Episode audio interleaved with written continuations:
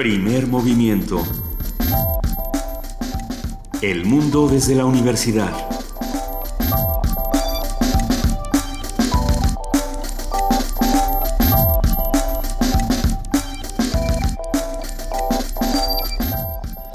Muy buenos días, son las 7 de la mañana con 3 minutos de este lunes 6 de junio. Estamos aquí en Radio UNAM, arrancando primer movimiento por el 860 de AM y el 96.1 de FM. Querida Luisa Iglesias. Querido Benito Taibo, muy buenos días, muy buenos días a todos los que se desvelaron el día de ayer con, con, las noticias del PREP, a todos los que se desvelaron también escuchando las noticias de Perú. Hay muchísimo de qué hablar esta mañana. Querida Juana Inés de esa jefa de información, ¿cómo estás? Muy bien, muchas gracias Luisa, ¿cómo están Luisa Benito? Y a todos los que nos escuchan, buenos días. Buen, Buen lunes. Buen lunes para todos. Sí. Ánimo, vamos, estamos, estamos arrancando la semana. Eh, vamos a darles, si ustedes están de acuerdo, una suerte de resumen informativo de lo que hasta el momento ha arrojado el PREP. ¿Hasta en, dónde vamos? ¿no? Exacto, en los estados donde ha habido uh, elecciones para gobernador y lo hacemos de una vez. Venga, arranquemos por orden alfabético. Por orden alfabético. En Aguascalientes, con el cual hasta ahora no, no son resultados definitivos, recuerden que eh, los resultados definitivos se darán hasta el día de hoy, pero a las el corte de las seis y media de la no, mañana. Hasta el miércoles se dan los hasta, hasta el miércoles. Bueno, es que también ya dijeron que hasta el domingo, entonces hay que, hay que ser pacientes, pero que esta incertidumbre no nos, no nos haga enfurecer. ¿no? Bien. Aunque ya algunos estemos cansados, sí. Lo, que tenemos son estos resultados que da el PREP hasta el día de hoy en el corte de las seis y media de la mañana. Y en Aguascalientes aventaja con un 43.44% de los votos Mario Orozco, de Martín Orozco del PAN.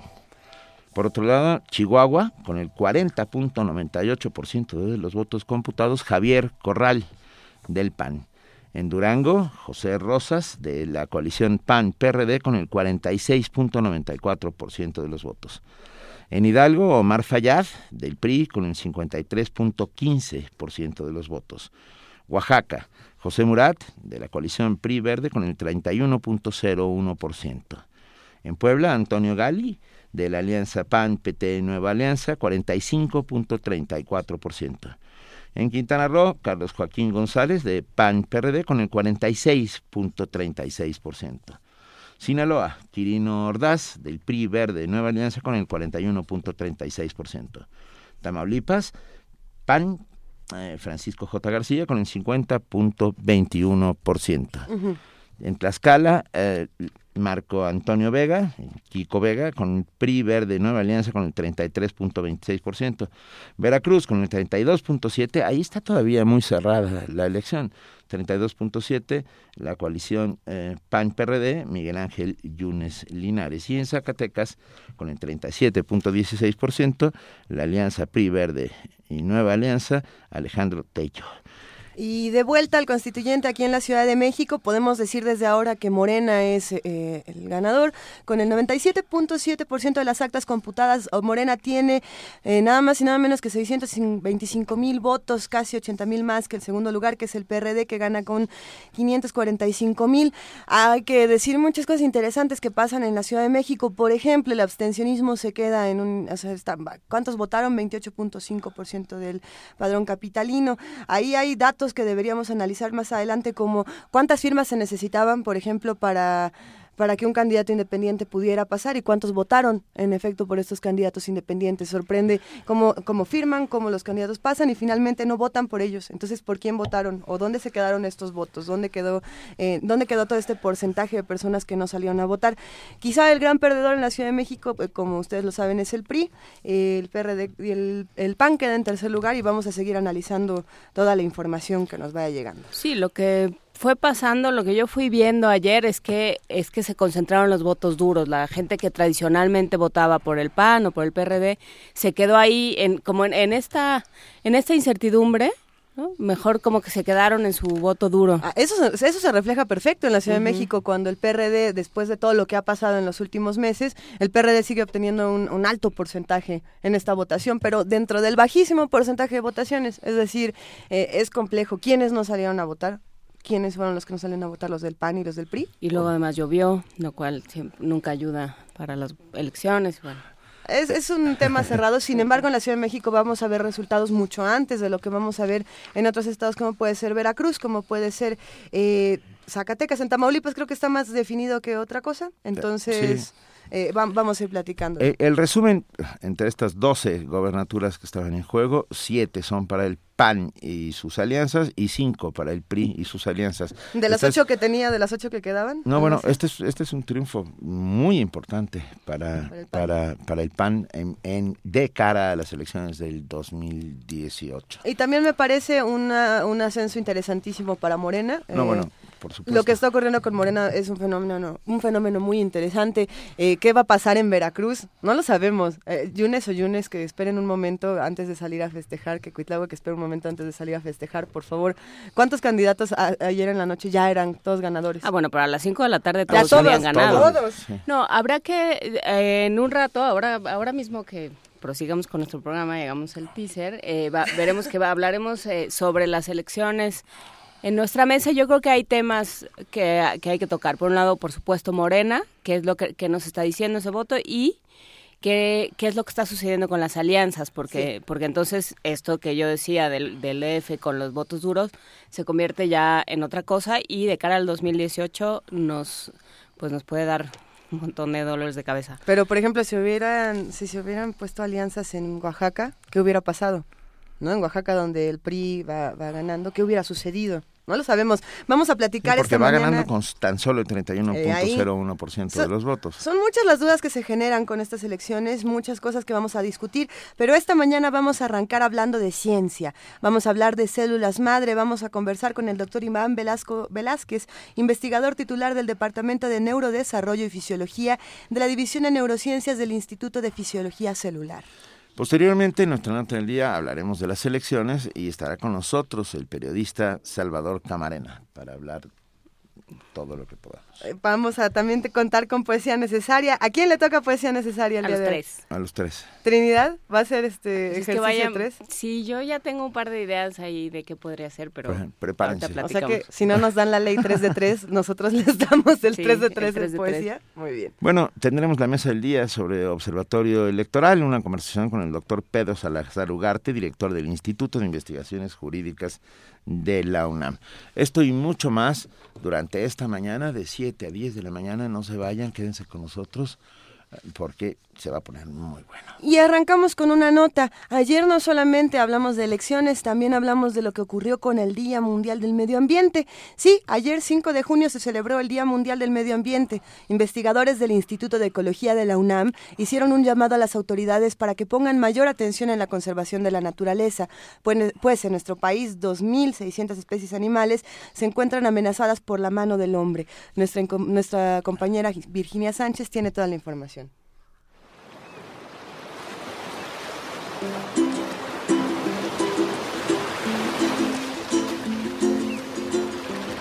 En 1973, la Organización de Naciones Unidas instauró el 5 de junio como el Día Mundial del Medio Ambiente. Desde entonces, cada año se llevan a cabo diversas actividades para preservar el medio ambiente y promover políticas públicas a nivel mundial para revertir su afectación. Este año, los esfuerzos se enfocarán a la lucha contra el comercio ilícito de fauna y flora silvestres, fenómeno que erosiona la biodiversidad y propicia la extinción de muchas especies.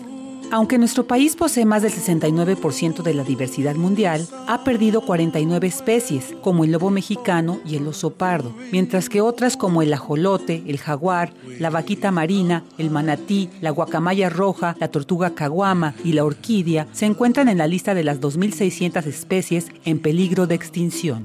Para atender estos problemas ambientales, en 1992 se creó la Procuraduría Federal de Protección al Ambiente, Profepa. Sin embargo, la atención gubernamental ha sido insuficiente. El doctor Gerardo Ceballos del Instituto de Ecología comparte con Radio UNAM algunos de los retos que tiene México en materia de protección del medio ambiente. Primero, tenemos que hacer algo con la población humana. Tenemos que entender que es imposible seguir creciendo como si los recursos fueran infinitos.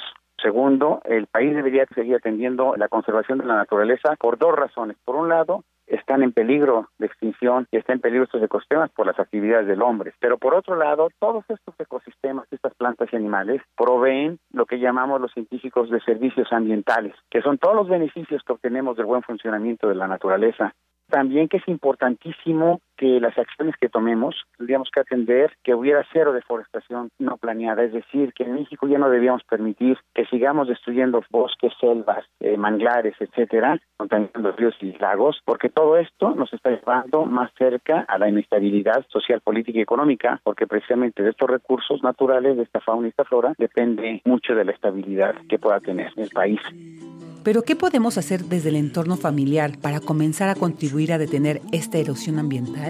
El doctor Rodrigo Medellín, también investigador del Instituto de Ecología y miembro de la Asociación Americana de Ecología, hace algunas recomendaciones es muy importante reanalizar lo que estamos haciendo cada uno de nosotros por reducir nuestra huella ecológica. Cosas como reducir la cantidad de tiempo que pasamos en la ducha, darnos cuenta desde lo que consumimos día con día de que las especies de peces que estamos comiendo, que estamos comprando en el mercado sean sustentablemente pescadas, hasta la manera como comemos carne. Sabemos que la gente al comer carne de res, pues estamos promoviendo la deforestación y una huella ecológica muy, muy amplia. Entonces tenemos que, si no eliminar, por lo menos reducir la cantidad de carne, de res, de cerdo, etcétera, que comemos. Y por supuesto también implica averiguar, enterarnos de que los huevos que estamos comiendo son huevos de gallinas que han estado libres, de animales que han estado de alguna manera reduciendo su impacto en el medio natural y en la huella del cambio climático. Y aunque cambiar hábitos no es fácil, la supervivencia de nuestro planeta lo exige y lo merece. Para Radio UNAM, Virginia Sánchez. Primer movimiento. Donde la raza habla. Son las 7 de la mañana con 15 minutos y no todos son las elecciones, aunque sí lo son, pero también hay quienes tienen otro tipo de mala suerte en, esta vida, los que les cortan mal el pelo, por ejemplo.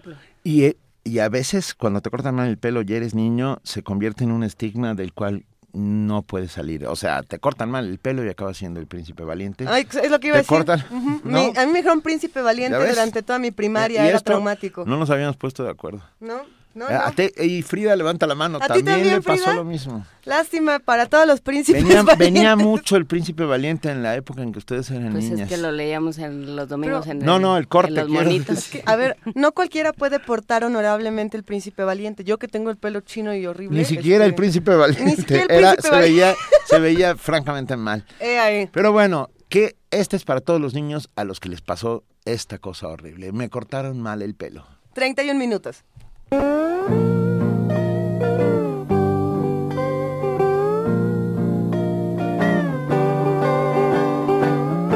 ahorrarme el pelo quiero, me cortaron mal el pelo. Ay, ¿qué voy a hacer ahora? Esto no tiene mejora. Mis amigos me van a molestar. A la escuela ya no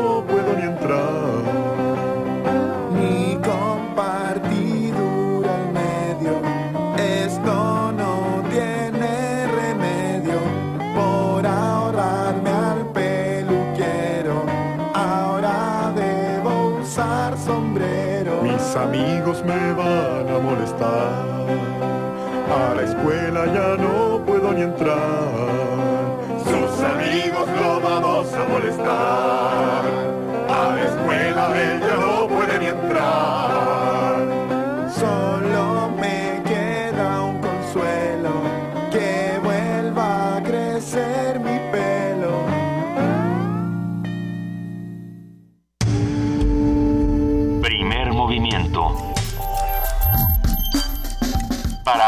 El día.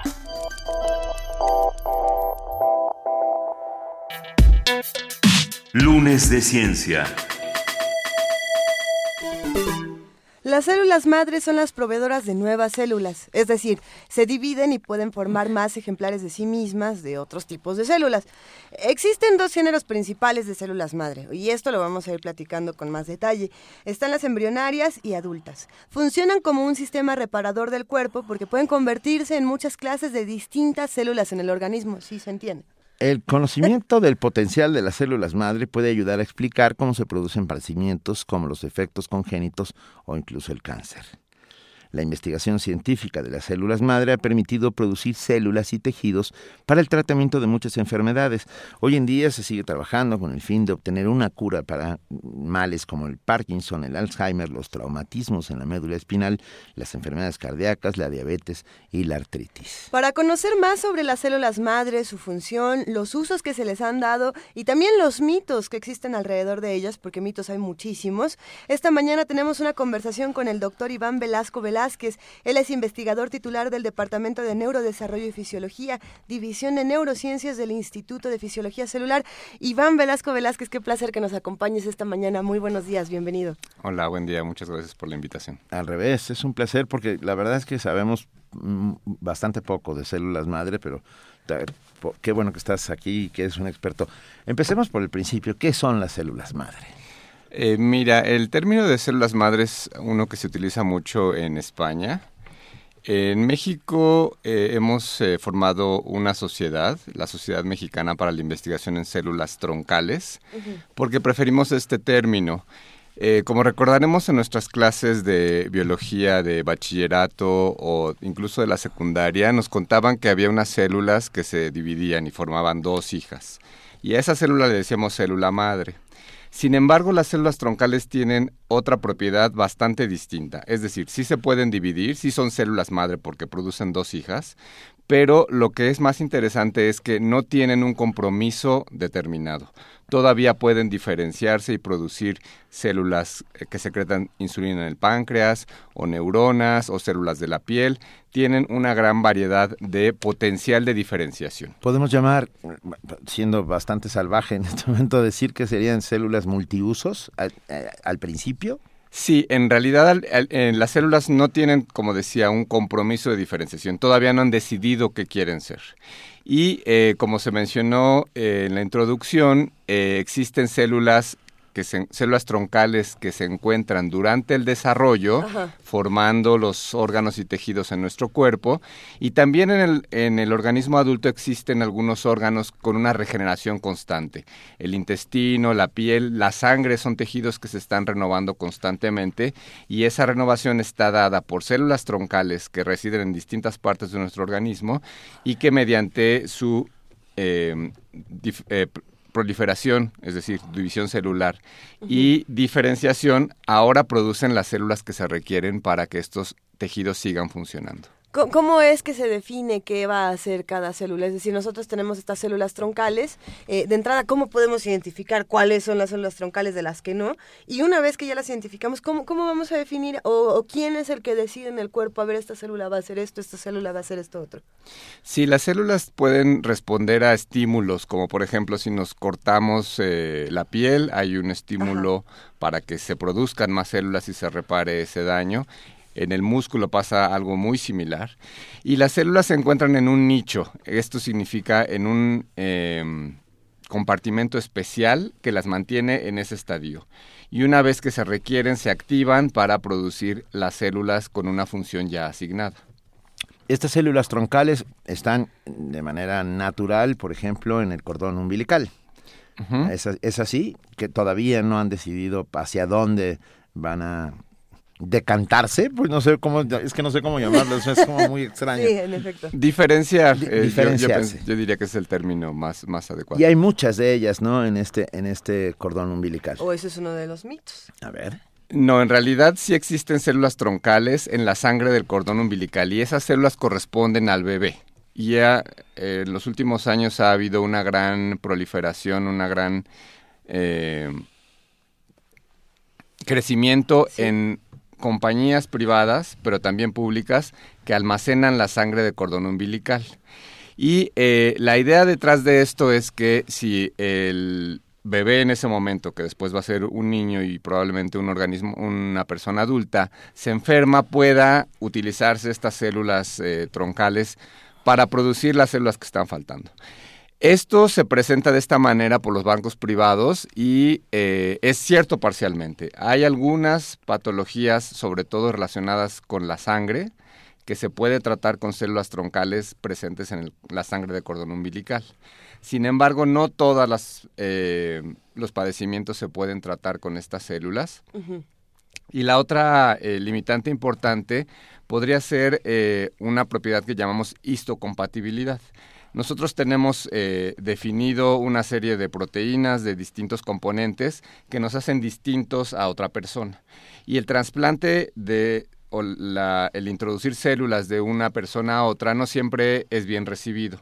Hay un sistema que está monitoreándonos, el sistema inmunológico, que reconoce a células distintas como un enemigo y tiene, eh, trata de eliminarlas. Entonces, existen estas dos limitantes. Uno, que no existe una eh, variedad grande de padecimientos que se pueden tratar con células troncales de la sangre de cordón umbilical y dos que no siempre van a ser compatibles con cualquier persona. Ahí hay algo que, que a mí siempre me ha llamado mucho la atención y es este asunto de, bueno, hay quienes dicen que en el desconocimiento nace el marketing. ¿No? Y, y, lo que cuenta es, o sea, uno puede ir a estos bancos privados y te dicen, no solamente con las células troncales, las vamos a llamar troncales, uno va a poder eh, curar ciertos padecimientos de la sangre, sino que también eventualmente va a poder clonar órganos y eventualmente eh, va a poder eh, curar el cáncer y va a poder, y, y vaya, no niego que exista una posibilidad porque las investigaciones van a lograr muchas cosas en algún punto, pero, pero bajo esa premisa te hacen guardar un pedacito de carne durante años y años y años que realmente no tiene el uso que te están prometiendo, o por lo menos no en el momento en el que te lo están prometiendo. Y no es la única manera en la que se hace venta a partir de las células madre o células troncales. Hay muchísimos fármacos, muchísima industria alrededor que parte del desconocimiento de las personas y el desconocimiento de la misma investigación que hay con eso. Sí, como, como bien mencionas, hay compañías que publicitan que tienen eh, productos con componentes de células madre. Eh, eso es un poco eh, oscuro en términos de qué componentes están agregando en cada producto.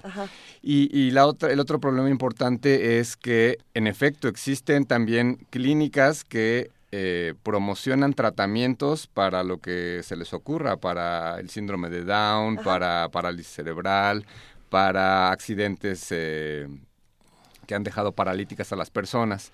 Sin embargo, estas clínicas eh, muchas veces eh, carecen de la información suficiente para proporcionar al paciente y también de la autorización de las autoridades competentes. Entonces, si uno está considerando alguna de estas opciones, lo que se recomendaría es que se aseguren de que hay otros médicos que también vean este procedimiento como una opción viable y que se aseguren que exista un comité de bioética que ha aprobado los procedimientos eh, a los que se someterá el paciente y que además tengan una autorización de la COFEPRIS. Todos los seres vivos eh, tienen células troncales, células madre. Ah, ¿En dónde se alojan generalmente las células madre? ¿Dónde están dentro de nuestro organismo o del organismo de cualquier ser vivo? Durante el desarrollo, básicamente todos los organismos, los órganos y tejidos tienen células troncales. Ya en el, en el organismo adulto existen algunos órganos, como ya mencionamos. La piel tiene eh, células troncales y esas están por debajo de la piel. En el caso del músculo están insertadas en el músculo en la célula, en el caso del intestino están en las criptas intestinales.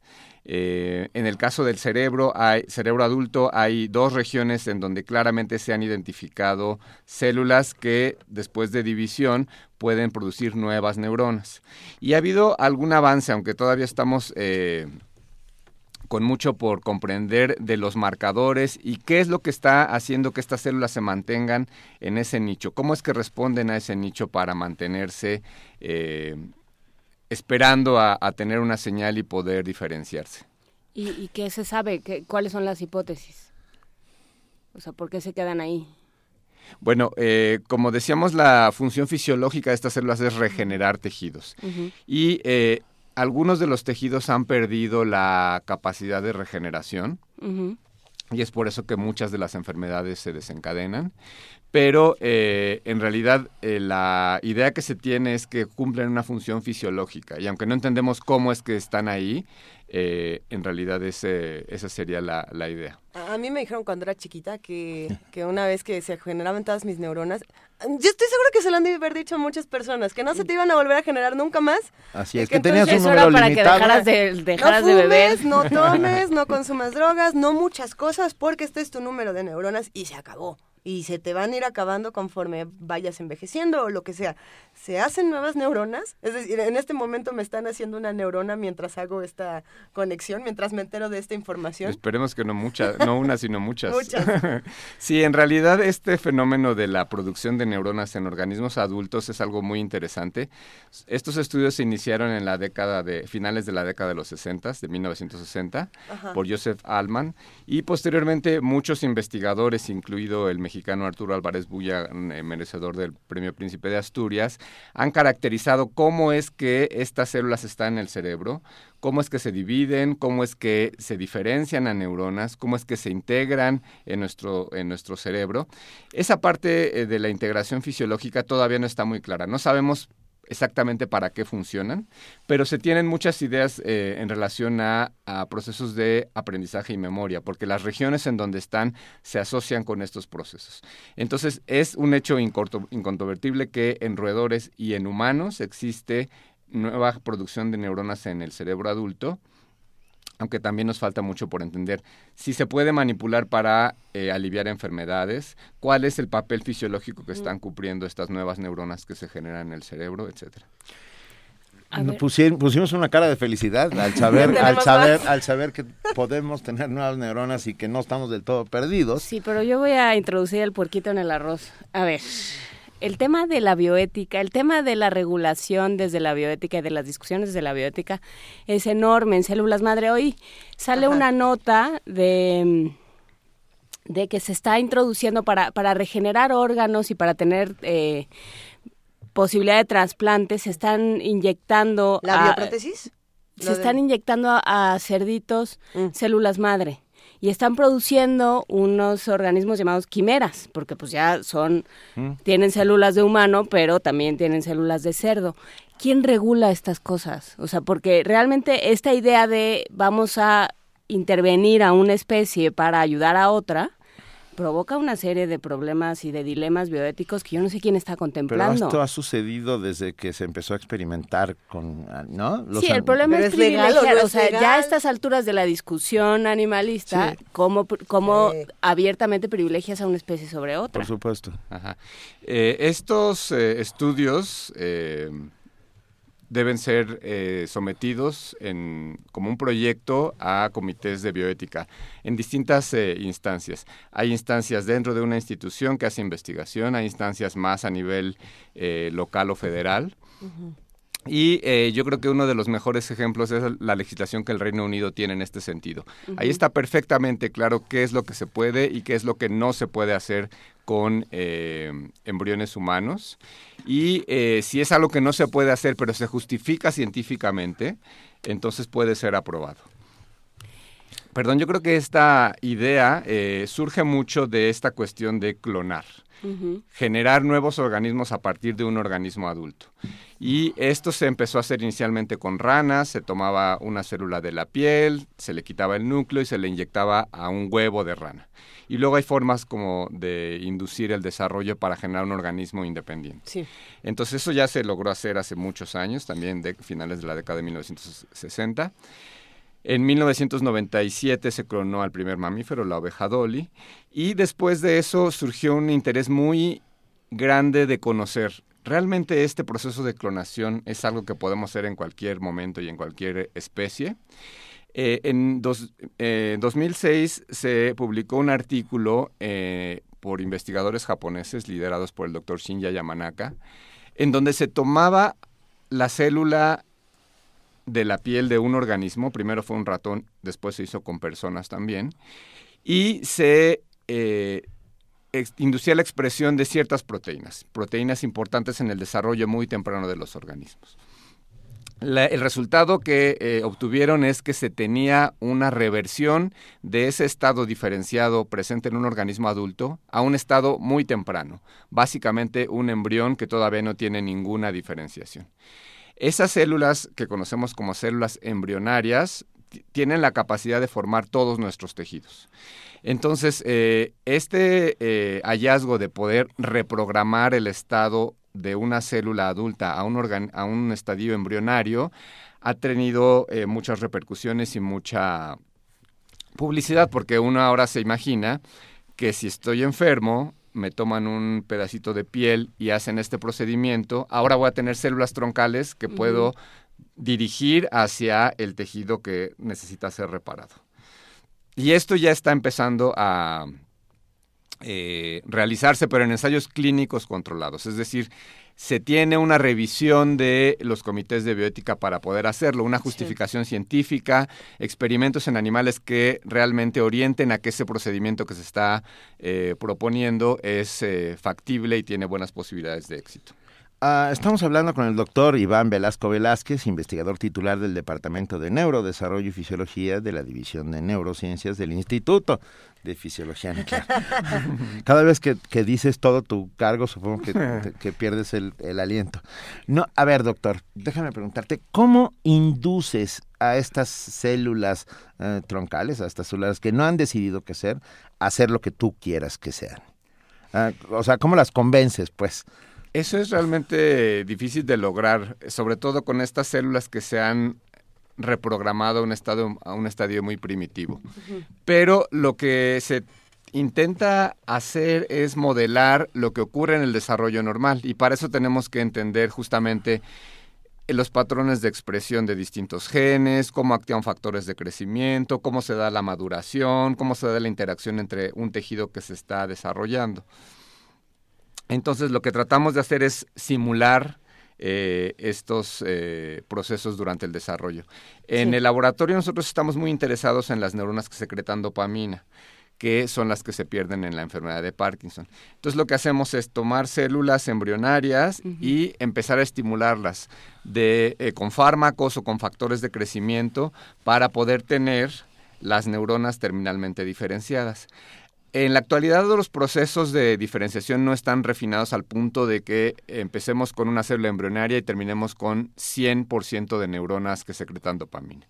Siempre hay algunas células que responden de distinta manera, pero eh, sí que existen ya eh, maneras de producir por lo menos en un porcentaje razonable y reproducible al tipo de células que eh, se quiere diferenciar. Las famosas células rebeldes, las que no se, las que no acaban de hacer lo que tú quieres, ¿no? Sí, exactamente. Eh, eh, Los- to- todo esto suena a ¿Puede hacerse ver, una el- analogía el- social? ¿Es lo que el- quieres decir? Sí, no, el, futuro, ciencia ficción. el futuro está aquí. Hay- el hay futuro una- no, no es algo que está sucediendo todo el tiempo, in- inmediatamente. Y esto nos parece interesantísimo. Para ti debe ser impresionante ver cómo va avanzando contigo y alrededor tuyo eh, tu materia, ¿no? Sí, eh, ahora que se mencionaba esta cuestión bioética, eh, como saben, hace poco tiempo se reportó en China eh, la modificación genética de algunos embriones humanos. Y esto se hizo con un sistema muy eh, fácil de implementar, que consiste en un componente que se llama un RNA guía y luego una nucleasa que modifica al. DNA. Básicamente lo que se hace es eh, tener un...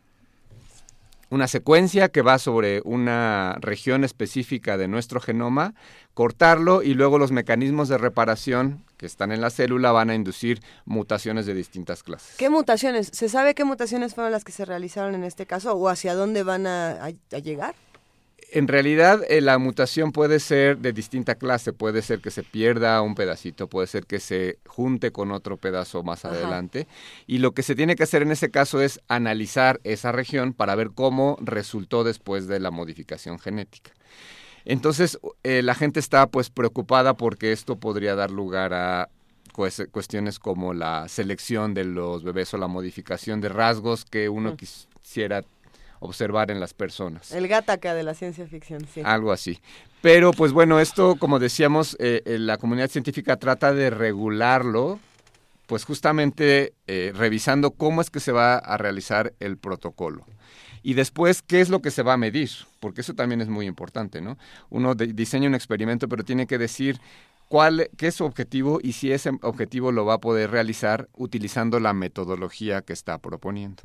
Es que pienso, eh, por ejemplo, la discusión que se tuvo que dar cuando se dieron cuenta de que podías tomar un órgano de un, de un muerto y ponérselo a una persona. ¿no? O sea, ¿qué discusiones tuvo que haber ahí? ¿no? Los Deben de ser.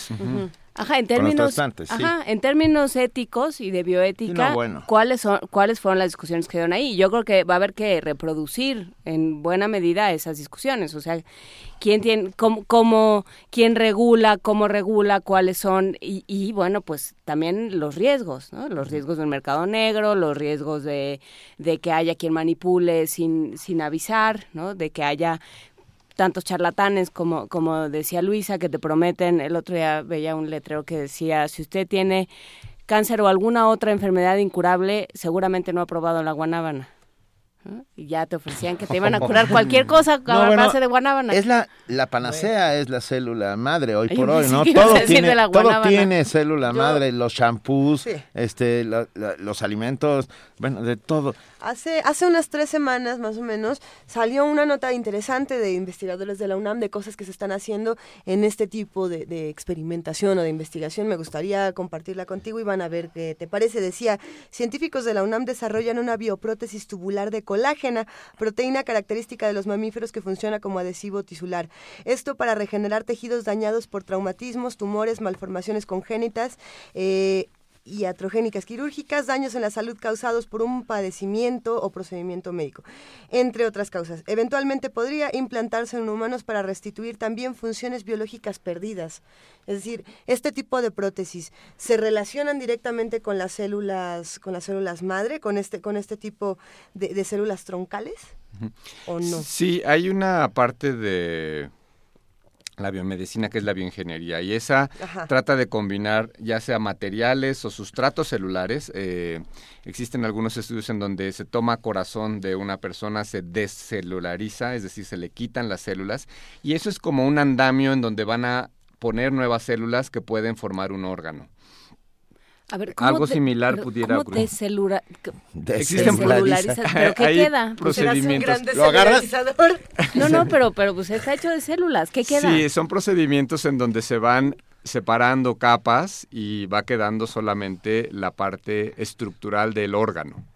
Esos son procedimientos que sí se realizan ya en, en personas, Órale. aunque el órgano resultante no necesariamente tiene que tener todas las características o no se ha llegado al punto en donde se tenga un corazón funcional. ¿Es como de construir un órgano? Es como reconstruir un órgano. No, no, de- bueno, yo pensé en deconstrucción, o sea, A primero sí. claro.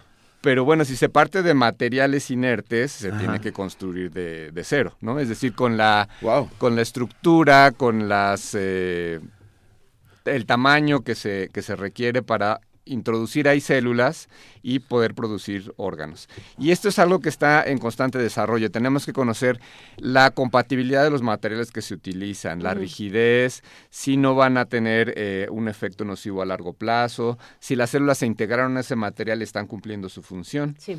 Y en relación, en- regresando un poco a lo que decíamos que ahora las células troncales son la panacea en nuestro tiempo, eh, lo que les podría sugerir es que se eh, acerquen a las eh, fuentes de información fidedigna cuando uno esté considerando este tipo de tratamientos.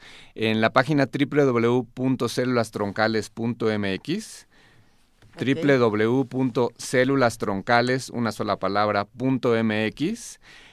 Tenemos información de algunos de los investigadores que formamos parte de esta sociedad que mencioné y que realizamos investigación en biomedicina, no necesariamente tratamiento en pacientes, pero tratamos de mantenernos al día en cuanto a lo que se está realizando en estas áreas. Entonces ahí pueden encontrar información relevante para eh, conocer un poco más de este tema. Nos escriben eh, nuestros amigos que hacen comunidad diariamente aquí en Primer Movimiento. Ricardo Valdés dice, algunos tratamientos, por ejemplo, de alergias, están de moda los factores de crecimiento. ¿Qué son y qué sustento tienen? Perdón, yo no Los factores pregunto. de crecimiento. Los factores de crecimiento. Ah, no, pues ahí no tendría mucho que... Ricardo. Valdés, Perdón. replantea la pregunta porque no, no, nuestro especialista no, no sabe a qué te está refiriendo exactamente. Y Buscando el Cielo dice, saludos, ¿qué papel juegan las grandes consorcios internacionales en las legislaciones y las investigaciones científicas? Uy, ese es el tema. Ah, Ese es el tema. En realidad, eh, pues siempre queda la idea de que el poder económico tiene influencia sobre otros ámbitos de la, de la vida.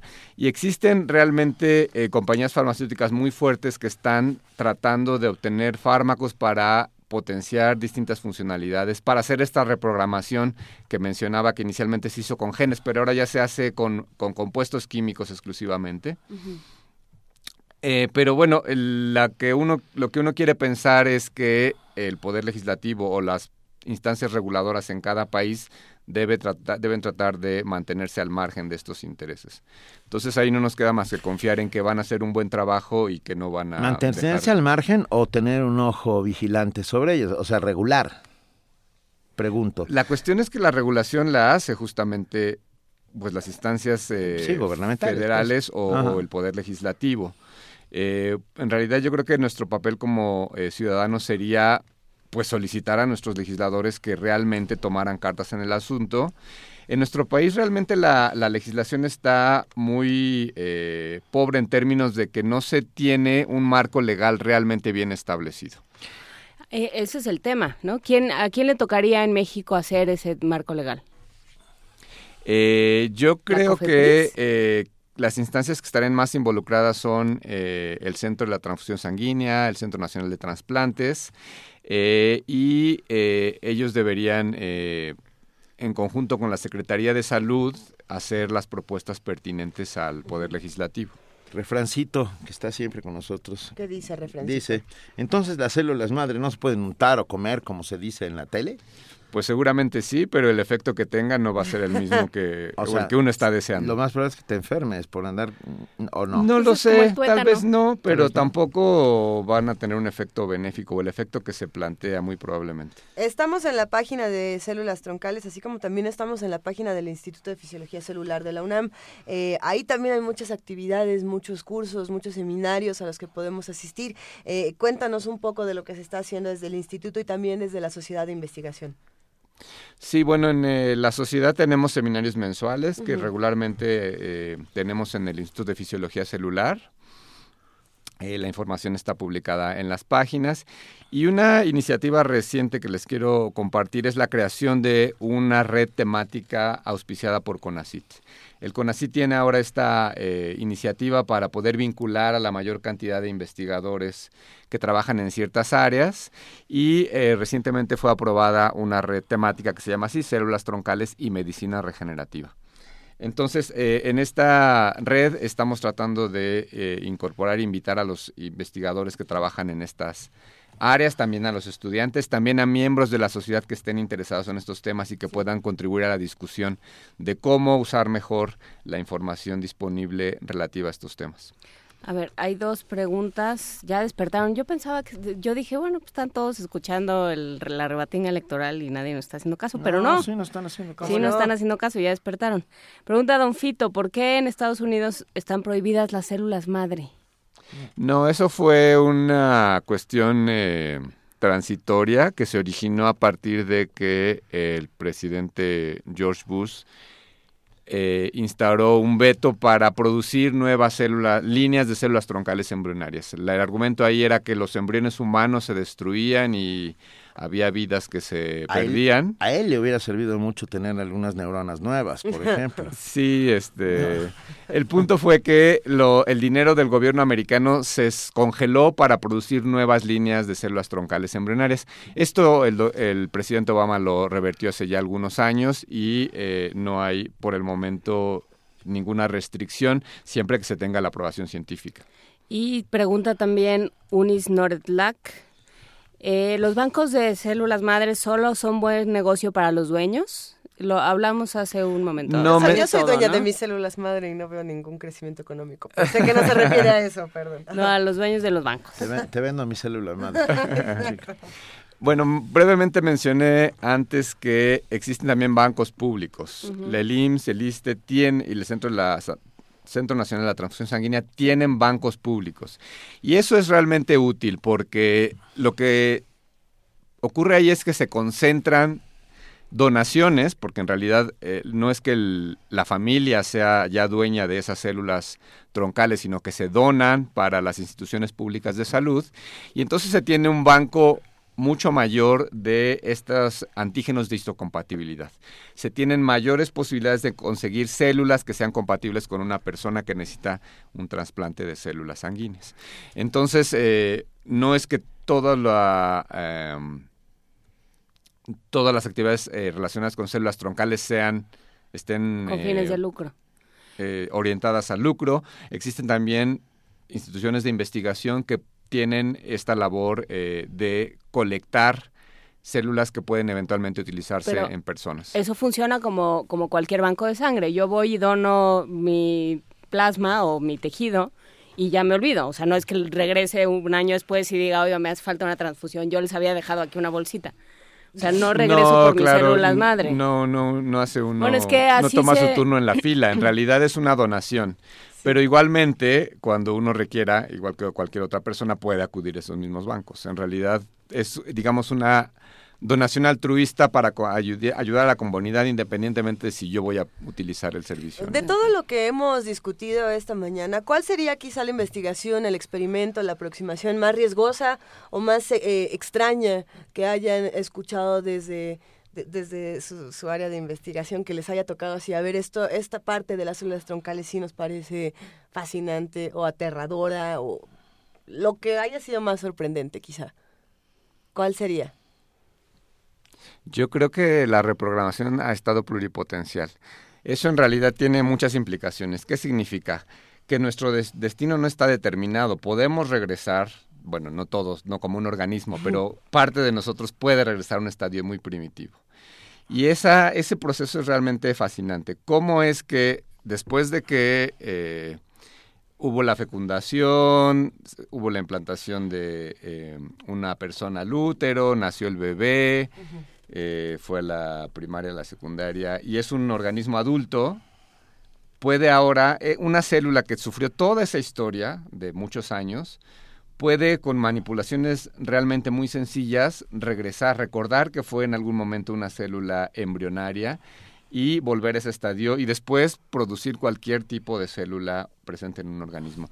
Esa idea es realmente como muy, incluso filosófica, diría yo. Es que ya las células nos están saliendo muy filosóficas entre la epigenética, entre Sí. las células que toman decisiones, la epigenética y las que tienen memoria, Y ya, luego a las otras que puedes convencer de cambiar de decisión, que es todavía peor. ya es una cosa muy extraña. Esta conversación es francamente eh, Fascinante. maravillosa. Millones de gracias al doctor Iván Velasco Velázquez, investigador titular del Departamento de Neurodesarrollo y Fisiología de la División de Neurociencias del Instituto de Fisiología Nuclear. Muchas gracias por haber estado esta mañana con nosotros. El Instituto de Ah. Fisiología Celular, eh, la nuclear también, pero... ¿Qué dije? sí. ¿Celular? ¿Dije nuclear? Pero del núcleo de la célula. Pero no es nuclear, ya sabes, no es nuclear, Fisiología Jacobo. celular, yo no sé de dónde saqué eso, perdón. De- del núcleo, de- hablábamos del núcleo. Ok, gracias. Muchas gracias, doctor, por estar esta mañana con nosotros. Un inmenso placer. Muchas gracias. Muchas gracias. Y ahora vamos a escuchar Te llevo para que me lleves, de Gustavo Cerati.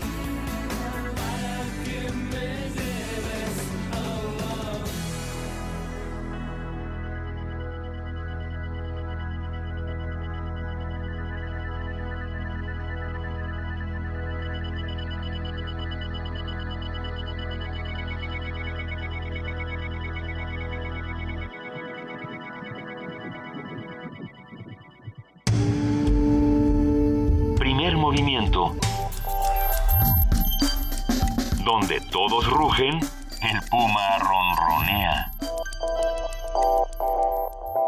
7 de la mañana, 55 minutos. Nos vamos con una nota. Investigadores de la UNAM estudian la formación de planetas en otras estrellas. La investigación es encabezada por el astrónomo Luis Felipe Rodríguez.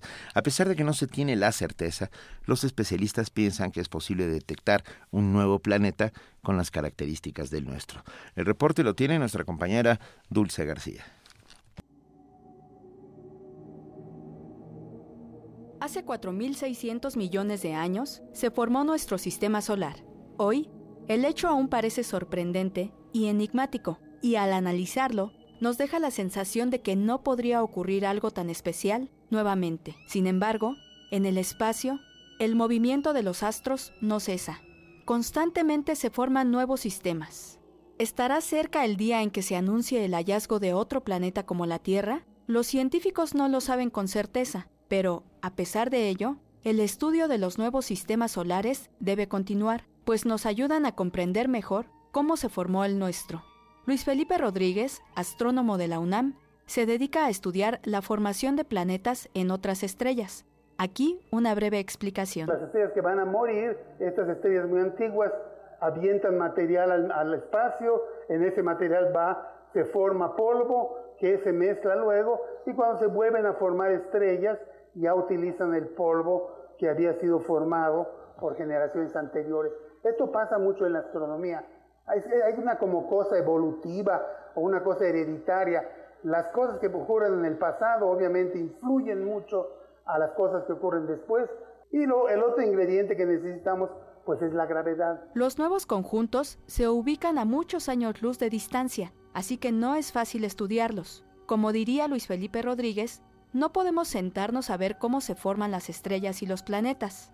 Los astrónomos, no obstante, tienen un as bajo la manga, la tecnología. En los años 90, los radiotelescopios, que es lo que utilizamos, eh, el grupo que estamos en Morelia, empezaron a mejorar y nos, nos empezaron a permitir ver que en efecto alrededor de la estrella había una estructura que era compatible con estas ideas de los discos. Y la gente empezó a darse cuenta que esos discos naturalmente no son todos iguales.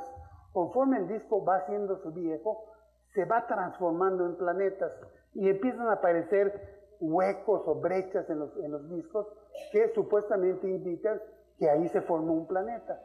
En la película Interestelar, un grupo de científicos se dedican a buscar un nuevo planeta para habitar, luego de que la Tierra está devastada. Lo hacen de la manera más difícil, usan un agujero de gusano para trasladarse a otra galaxia donde existe un hoyo negro que en su entorno tiene planetas parecidos al nuestro. Al impartir la conferencia observando la formación de planetas en otras estrellas, Luis Felipe Rodríguez adelantó que en unos 20 años los astrónomos podrán proporcionar una lista de planetas susceptibles de ser habitados. A la vuelta de la esquina hay uno que quizá incluso ya tiene vida, a 14 años luz se ubica la estrella Wolf 1061, que tiene un planeta que se mueve en una órbita habitable. Los científicos ya lo estudian más a fondo. Nada se escapa de su horizonte. Radio UNAM, Dulce García. La respuesta está ahí, pero no hay cómo verla. Primer movimiento. Donde la raza habla.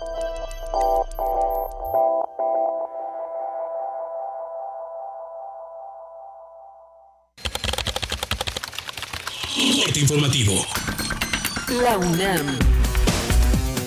El Instituto de Investigaciones sobre la Universidad y la Educación de la UNAM y la Organización de Estados Iberoamericanos para la Educación, la Ciencia y la Cultura firmaron una carta de intención para realizar acciones conjuntas e impulsar cursos, talleres, seminarios y otras dinámicas entre ambas entidades académicas. Habla Mario Rueda, titular del ISUE. Y a partir de la firma de la carta de intención, lo que hace es poner a disposición pues, lo que es el ISUE, que brevemente diríamos que se desarrollan investigaciones sobre la universidad y la educación de manera amplia.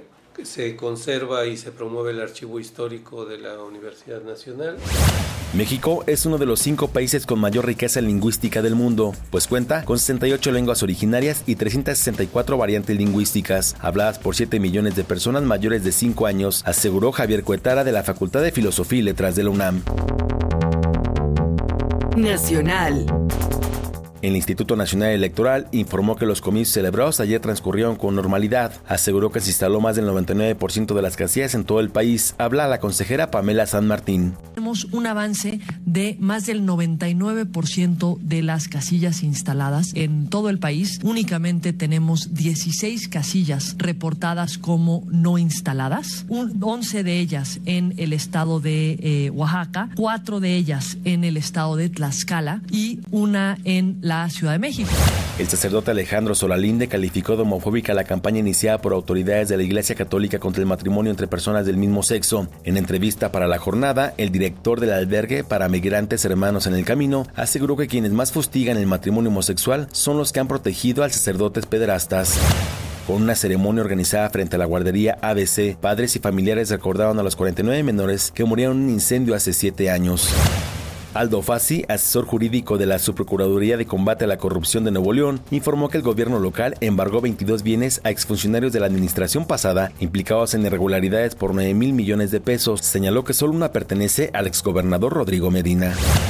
El gobierno de Oaxaca informó que despedirá 300 maestros más por acumular más de tres faltas injustificadas. Con esto, los profesores se sumarían a los 1.379 despidos que anunció la Secretaría de Educación Pública. La Oficina de Prisioneros Federales de Estados Unidos informó que Héctor Palma Salazar, cofundador del cártel de Sinaloa, saldrá libre el próximo 11 de junio tras cumplir una sentencia de 16 años por narcotráfico. La Secretaría de Seguridad Pública de Guerrero informó que siete personas fueron asesinadas este fin de semana. Precisaron que la jornada violenta se concentró en Acapulco, donde se registraron cuatro muertos. Economía y finanzas. Víctor Ibling, embajador de Alemania en México, aseguró que nuestro país es una de las mejores opciones para invertir en América Latina. Señaló que 7 de cada 10 empresas germanas refrendan su confianza en la economía mexicana.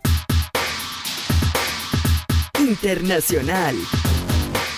El presidente de Venezuela, Nicolás Maduro, reiteró que la derecha del continente hace lo posible por desestabilizar a su país y crea una campaña mediática contra los gobiernos progresistas de América Latina. Cierta derecha del continente que cree que llegó la hora de venir por Venezuela. Por eso les hablé de frente y le digo, si tratan de acorralar a Venezuela se van a arrepentir por 100 años, porque Venezuela va a luchar. Venezuela no se va a entregar jamás. ¿eh? Somos el pueblo de Bolívar y el poder, la fuerza que ha logrado construirse en estos años, esto no se va, no se va a entregar, no se va a rendir. En Francia, continúa la alerta por las lluvias que han provocado inundaciones y la muerte de 11 personas. Habla Ségolène Royal, ministra de Medio Ambiente del país europeo. No podemos predecir todo en cuanto a la rapidez con que el agua está bajando. Este flujo fue más fuerte de lo esperado y, como hemos dicho antes, con toda transparencia, hubo un error de cálculo. Pero ahora se muestra que la decisión que tomamos para llevar a cabo un seguimiento por día permite a través del control humano la evaluación del nivel del río Sena. Hasta aquí el reporte, en una hora más información. Radio UNAM, clásicamente informativa. Primer movimiento. Donde todos rugen, el puma ronronea. De las vistas de Salvador Toscano a la época de oro. De la nueva ola a lo experimental. A lo experimental. Del celuloide a la era digital. Filmoteca UNAM. 55 años de preservar la memoria fílmica. Acervo y restauración. Hemeroteca. Banco de imágenes. Producción. Cine en línea. Talleres. Circuito Mario de la Cueva, frente a la Facultad de Ciencias Políticas y Sociales. Entra a www.filmoteca.unam.mx. En redes sociales somos Butaca UNAM. Ahí encontrarás la oferta visual que tenemos para ti. Filmoteca UNAM. En nuestro país, el incremento de embarazos a temprana edad va en aumento. Y no solo eso, cerca de 280 mil jóvenes adolescentes entre los 12 y 19 años de edad se ven obligadas a abandonar sus estudios cada año. En el Partido Verde, impulsamos una ley que pueda garantizar el derecho a la educación de madres jóvenes, otorgando becas y el derecho a guardería, buscando mejorar sus oportunidades de desarrollo y calidad de vida. Partido Verde.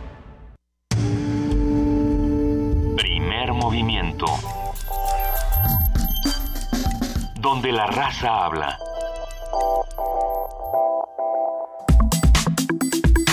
Nota Nacional. Son las 8 de la mañana con 5 minutos de este lunes 6 de junio y ya está en la línea nuestro queridísimo periodista y amigo Salvador Camarena, colaborador permanente de este espacio. Muy buenos días, Salvador. Benito, muy buenos días a todos. Qué gusto comenzar la semana juntos. Aquí estamos en el día después de las elecciones. ¿Te desvelaste ayer, Salvador? No, no mucho, en realidad es como a las 12 ya dije, "Ah, mejor mañana. Más bien madrugué para revisar los preps muy temprano. ¿Y qué dicen los preps? ¿Qué dicen, qué, qué dicen estas ¿Qué dices elecciones? tú de los preps? Más ver. bien. bueno, déjenme comenzar con un chiste. Ándale, adelante. No, no es mío. Lo contaba Malnio Fabio Beltrones, el presidente nacional del PRI. ¿Sabe Eh, hacer chistes? No, no, o el chiste no, se no. cuenta solo. Bueno, el- casi, casi.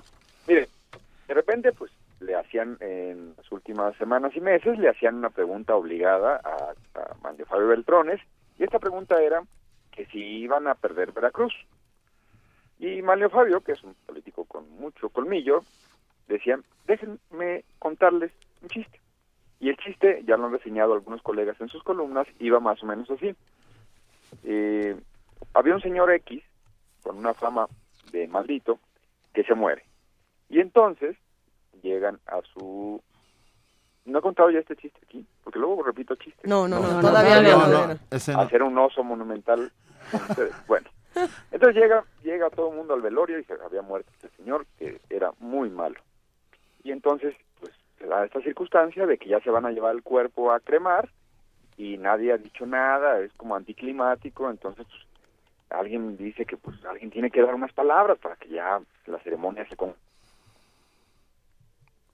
Híjole, esto no te oímos. El No, chiste, el chiste. Se perdió la punchline, Salvador. ¿El chiste es el que el chiste no se oye? No, no, No, se oyó lo que va dijiste. de nuevo. La frase, la última frase no soy yo. No, es que, eh, a ver. Desde arriba, desde arriba, llega al velorio. Se muere un señor, Eso. que era muy malo.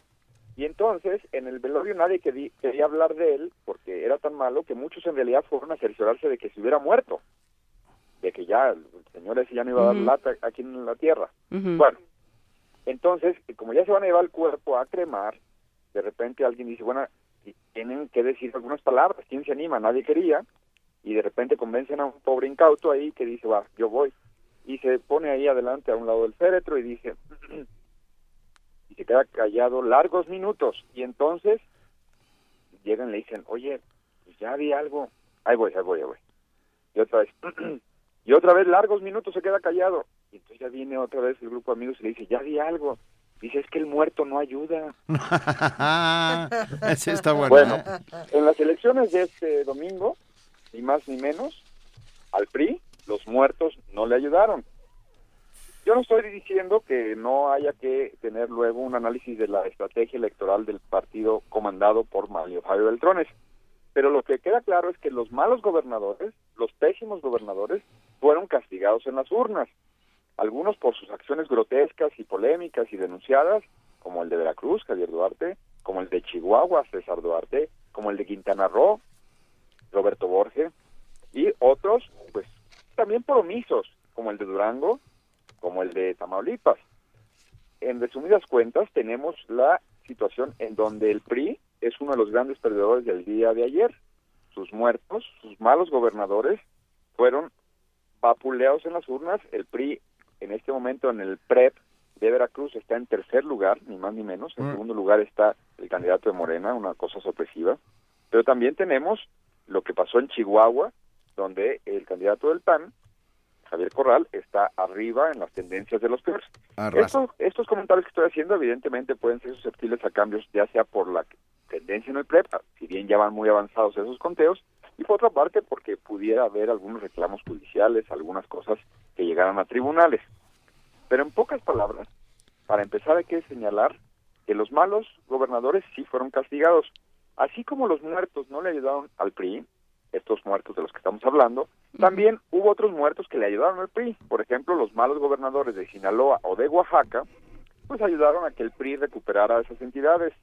Pobre Oaxaca que, sin embargo, eligió a Alejandro Murat, todo parece ser que ese será el nuevo gobernador, y bueno, ya iremos dando cuenta de lo que haga y deshaga ahí el PRI en esa entidad, en donde volverá a gobernar todo, hace pensar. Pero las elecciones de ayer también dejan otros saldos. Sin lugar a dudas, se confirma que la alternancia funciona. Ahí está, por lo menos en lo electoral, sí funciona esto de llegan los electores y cambian al partido en el poder. Eh, de otra manera también se puede eh, ver que el PAN ha salido fortalecido este proceso electoral e incluso Morena, que hace un sorprendente segundo lugar en Veracruz, de verdad que es muy notable, y un tercer lugar apretado en Oaxaca y en el Distrito Federal, a mí me gusta seguirle diciendo así a la ciudad donde yo vivo, ya, ya, ya habrá tiempo de corregirme, pero en el Distrito Federal y casi caminando, como diría la Volpe, tuvieron un primer lugar en las urnas eh, escasas en su concurrencia el día de ayer, pero para hacer esta asamblea constituyente, Morena tendrá el primer lugar de los 60 diputados que fueron eh, elegidos el día de ayer, porque hay otros diputados que obviamente son por dedazo, bien bonito. Eh, en el Morena también tendrá, por supuesto, este tercer lugar que ya decíamos en Oaxaca, un tercer lugar muy meritorio creo yo, muy interesante, y el segundo lugar en Veracruz. Otra cosa que hay que decir, bueno, que sí funciona el modelo de alianzas en Quintana Roo, PAN PRD, en Veracruz, PAN PRD, y por supuesto, eso no podemos dejar de mencionarlo también en Durango, donde eh, los tres eh, los tres modelos de alianzas de PAN PRD eh, habrían logrado arrebatarle al PRI esas gubernaturas.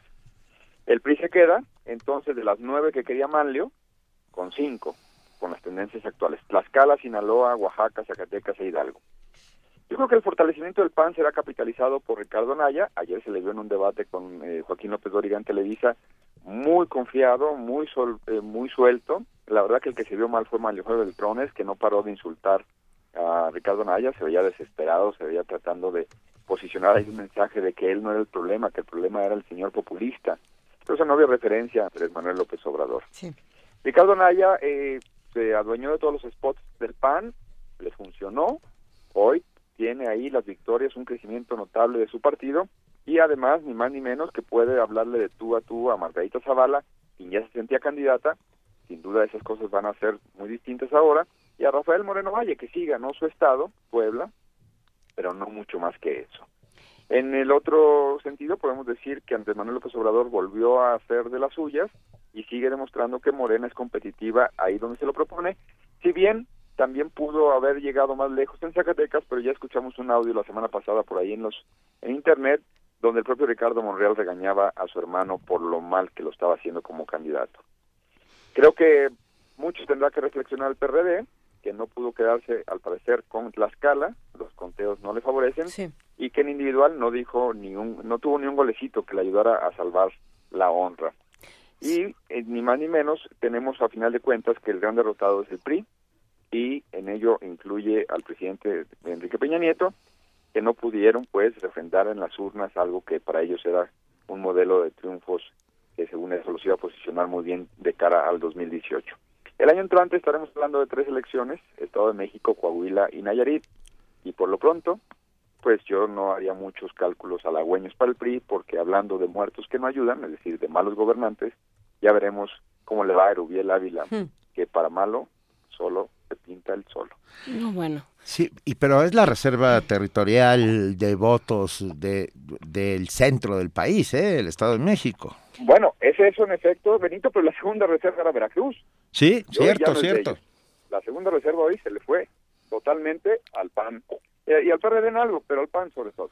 Yo creo que ese es el, el tema con el PAN, ¿no? ¿Qué, ¿Qué pasó con las alianzas? Y ese va a ser el tema que va a haber que, que desentrañar ¿no? Que, que pues sí, realmente estudiar para el 2018.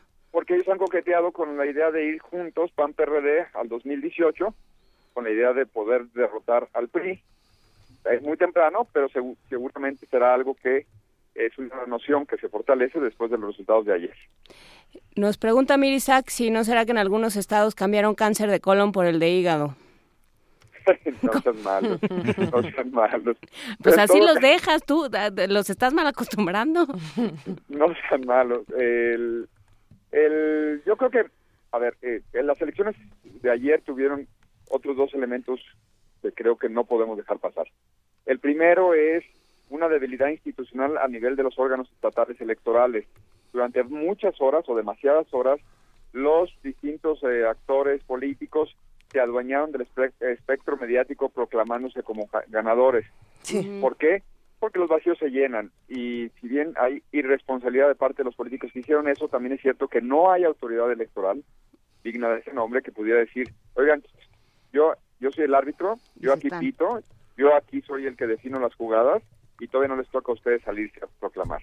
Los medios también tendríamos que reflexionar al respecto, porque por comillas, ganar la nota le dábamos la voz a cualquier eh, señor, señorita, que quisiera decir yo gané y no le pedíamos muchas más referencias más que su linda voz. Entonces yo creo que también en esos, en esos dos ámbitos podríamos abundar en los días venideros. Y por último yo diría que todo esto ha sido comentado, gracias al patrocinio, no es cierto, todo esto ha sido comentado a reserva de las de los litigios que emprendan unos y otros candidatos, porque si algo hubo en las campañas de todos lados, por parte de todos, con vil cochinero. En, en todo este cochinero eh, hay, hay una, un reclamo que, que uno pudo compartir en redes sociales y era este reclamo de que ni el INE ni la FEPADE tuvieron ninguna eh, autoridad, digamos, que, que pudiera verse. De hecho, lo que se decía es la FEPADE ni siquiera tiene una cuenta de Twitter como para poderles escribir y denunciar todo lo que está ocurriendo. Eh, cuando uno intentaba acceder a la página precisamente de la FEPADE, eh, a- aparecía un letrero que decía que mejor la visitaras con Explorer, eh, ni siquiera se, se podía uno comunicar al teléfono, al FEPA de Telo, como sea que, que se llame. Y bueno, el INE también dejó muchísimo que desear. ¿Qué opinas de esto, Salvador? El otro día el colega Pepe Cárdenas decía al aire que habían buscado infructuosamente al señor de la CEPADE y que les mandaron decir que ellos no iban a hablar y entonces él decía, estábamos ya en la veda electoral y si no habla eh, uno de los árbitros o una de las autoridades, ¿quién va a hablar? Pues, o sea, ¿quién va a llenar esto?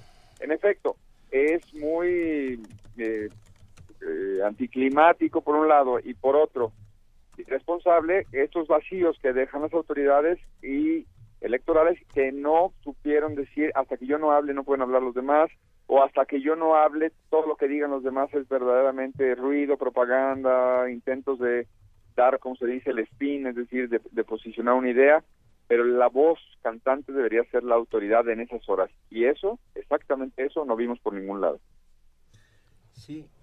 Bueno, y luego tendremos que ir viendo también un desglose grande de todo esto, porque, por ejemplo, ah, en Ciudad Juárez ah, ha ganado, bueno, se- independiente, Sí. va punteando, ¿no? así es, bueno, va punteando por, por tal cantidad de votos que no creo que nadie se los arrebate, ¿eh? Bueno, ahí ahí hablar- hablaríamos de otro muerto. A ver, eh, eh, para la figura del chiste de hoy. Así es. Eh, porque Héctor Murguía, el candidato del PRI, había sido ya eh, presidente municipal dos veces Sí. y era un candidato, un bueno, un, un presidente municipal muy polémico, de manos duras, de, de métodos muy sui generis y habría sido castigado precisamente por, si me permiten a mí, por ese pasado. ¿Y quién fue el sucesor de Héctor Murguía en ese lugar, en la alcaldía de Ciudad Juárez? Pues ni más ni menos que el candidato hasta ahorita perdedor en Chihuahua, Enrique Serrano. Con lo que eh, estoy queriendo decir es, pues habla de que los electores dijeron ya no más de lo mismo y nos vamos por una opción independiente en el caso de Juárez y por una opción opositora en el caso de eh, Chihuahua Estado. Tiene, tiene este candidato, este candidato independiente el 48.22% de los votos y su más cercano competidor, que es el, el- la coalición El PRI.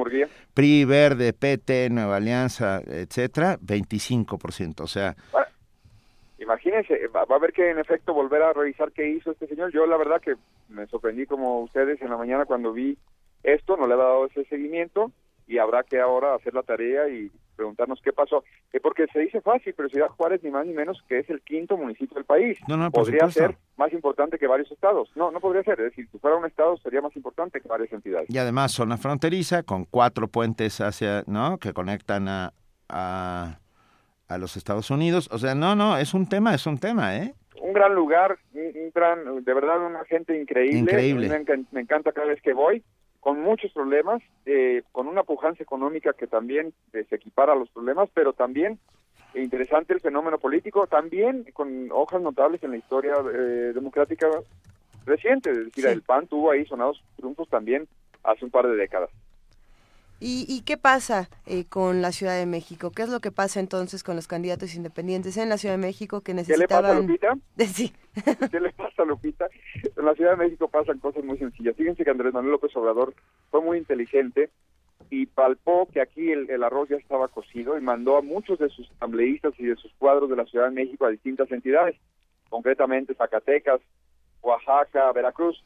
Eh, luego podemos cuestionar si eso es válido, pero todos los partidos lo hicieron, es decir, todos los partidos anduvieron en campaña los últimos cuatro meses. Sí. De que, cuando digo todos los partidos es senadores, diputados, eh, asambleístas, diputados locales, presidentes municipales, gobernadores, ¿qué va?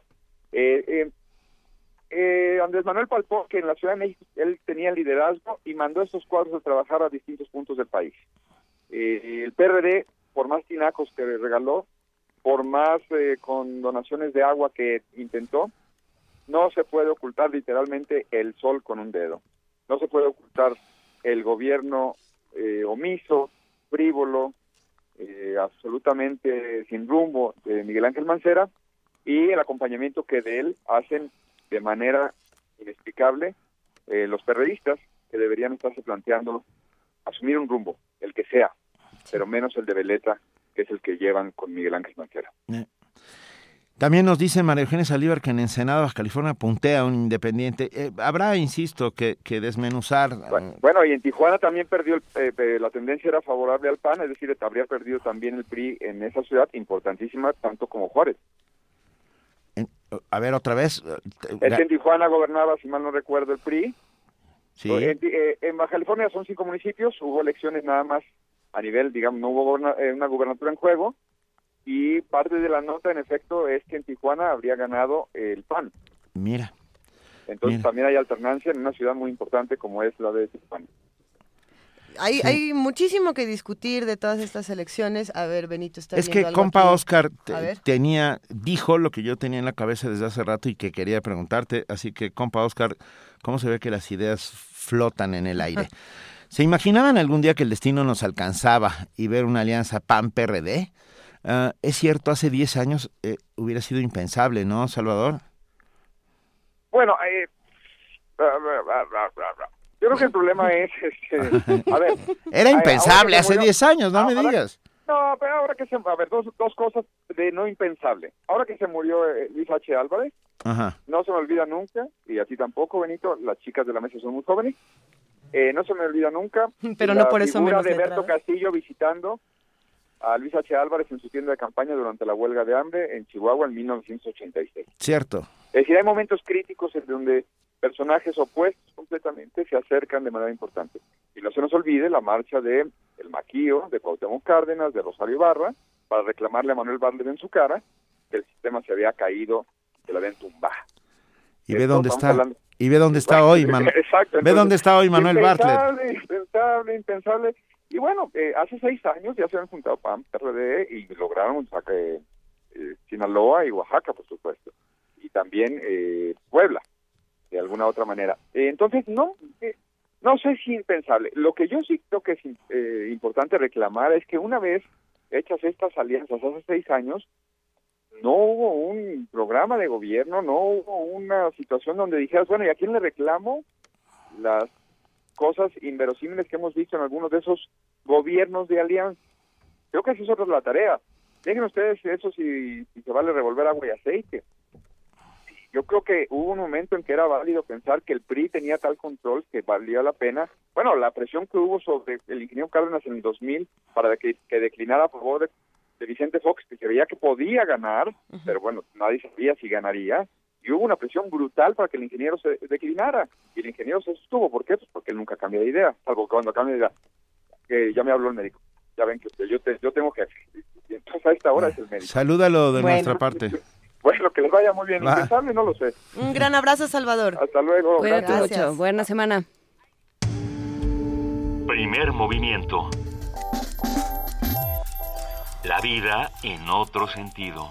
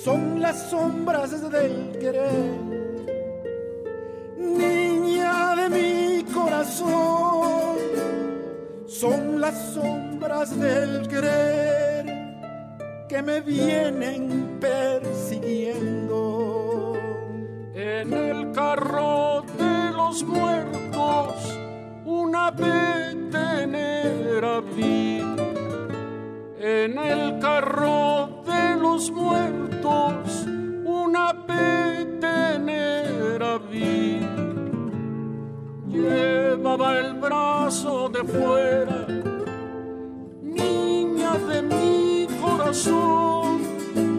Llevaba el brazo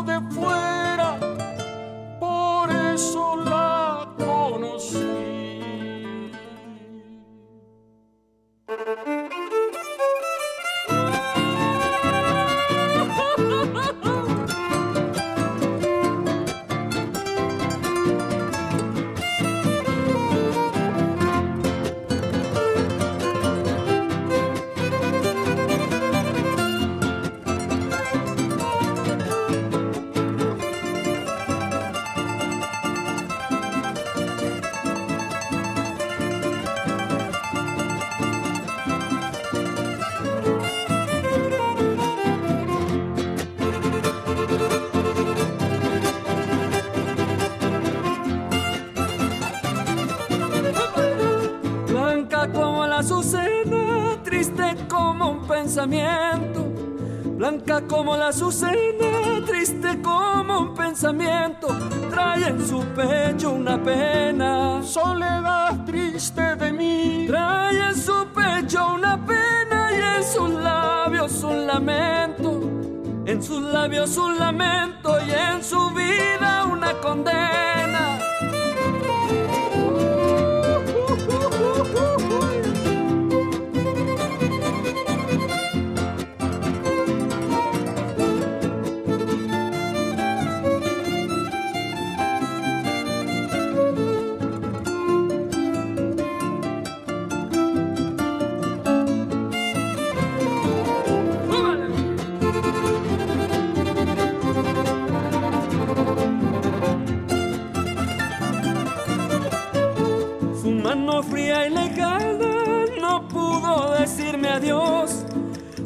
Se quedó sin voz al romperse la mañana.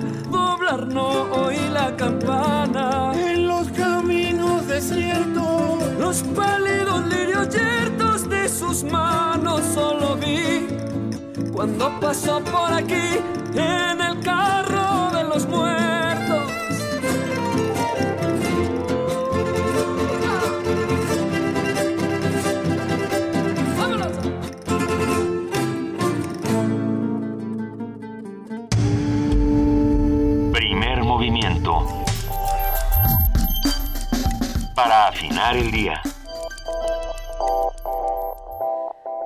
Lo que acabamos de escuchar es La Petenera de Ernesto Anaya, a quien le mandamos un gran abrazo. Estuvo aquí en la cabina platicando con nosotros hace unas semanas. Hablamos eh, nada más y nada menos que de uno de los cantantes más importantes de nuestro país. A ver, ¿quién se acuerda de quién?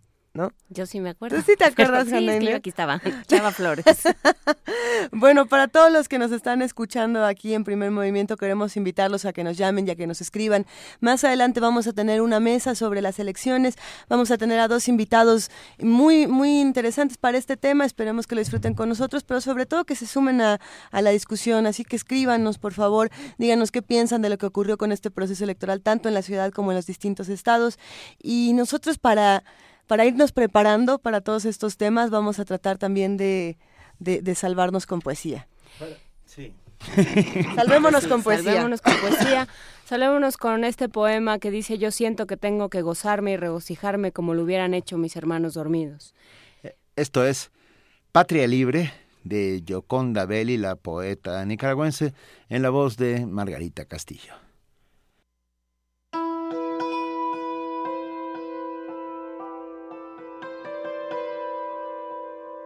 Extraño sentir este sol otra vez. y ver el júbilo de las calles alborotadas de gente. Las banderas rojinegras por todas partes y una nueva cara de la ciudad que despierta con el humo de las llantas quemadas y las altas hileras de barricadas.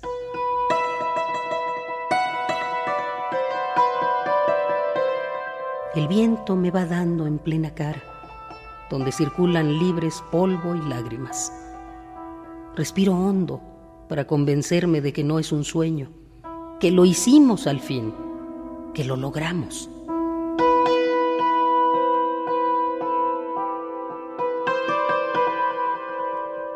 Tantos años creyendo esto contra viento y marea, creyendo que este día era posible, aún después de saber la muerte de Ricardo, de Pedro, de Carlos, de tantos otros que nos arrancaron, ojos que nos sacaron, sin poder dejarnos nunca ciegos a este día que nos revienta hoy entre las manos.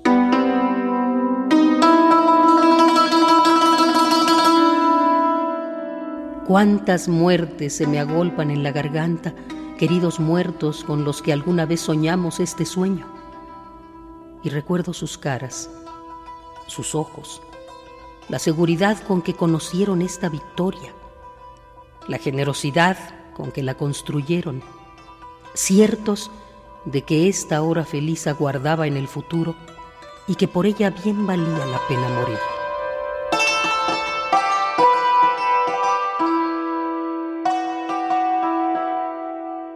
Me duele como parto esta alegría. Me duele no poder despertarlos para que vengan a ver este pueblo gigante saliendo de la noche con la cara tan fresca y la sonrisa tan encima de los labios como que la hubieran estando acumulando y la soltaran en tropeles de repente. Hay miles de sonrisas saliendo de los cajones, de las casas quemadas, de los adoquines sonrisas vestidas de colores como pedazos de sandía, de melón o níspero. Yo siento que tengo que gozarme y regocijarme, como lo hubieran hecho mis hermanos dormidos. Gozarme con este triunfo tan de ellos, tan hijo de su carne y de su sangre, y en medio del bullicio de este día tan azul, montada en el camión, pasando entre las calles en medio de las caras hermosas de mi gente,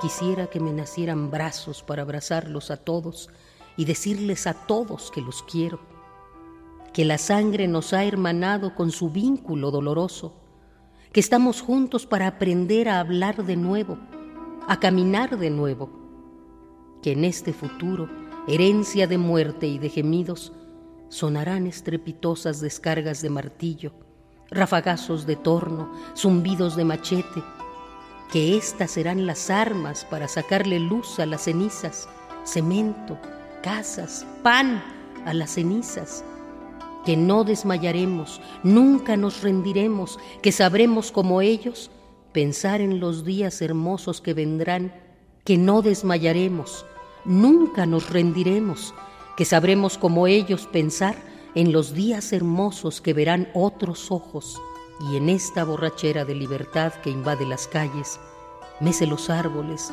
sopla el humo de los incendios, que nos acompañen, tranquilos, felices, siempre vivos, nuestros muertos.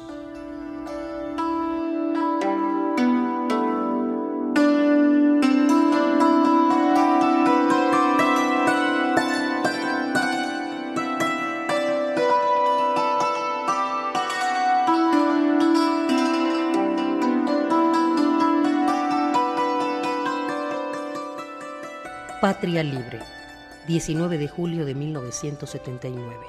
Yoconda Belli.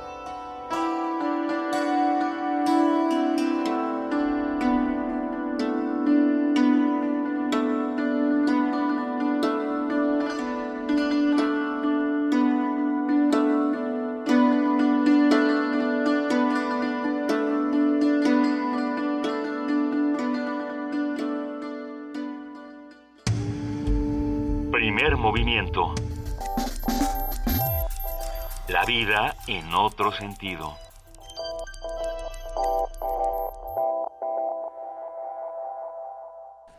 Ocho de la mañana, 35 minutos. No solo hubo votaciones en nuestro país, en un montón de gobernaturas y la Asamblea Constituyente del Distrito Federal, sino también en Perú, donde las cosas están muy cerradas. ¿Qué, ¿Qué cosa lo que está ocurriendo en Perú? Vamos a discutirlo paso a paso, pero eh, eh, ahí sí era como recordar el 2006 un poco, ¿no? Sí. O, bueno, no sé, a, A ver, ver, qué opinan. en la segunda vuelta de las elecciones presidenciales de Perú, los resultados siguen siendo enormemente cerrados.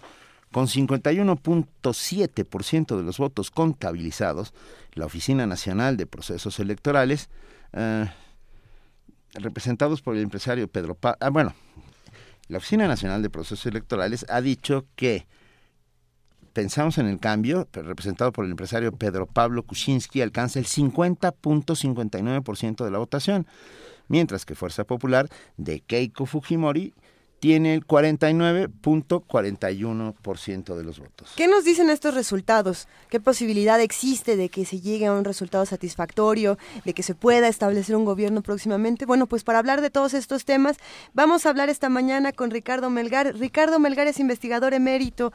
Eh, bueno, él tiene estudios de América Latina. Está eh, en Estudios de América Latina de la UNAM. Así es. Y es tutor del programa de posgrado. Mm, Ricardo Melgar, muy buenos días y muchas gracias por acompañarnos aquí en Primer Movimiento. Buen día. Ah, ¿Qué está pasando en Perú? Unas elecciones cerradas como pocas veces en la historia, ¿no? Eh, diría como nunca. Como nunca. Sí.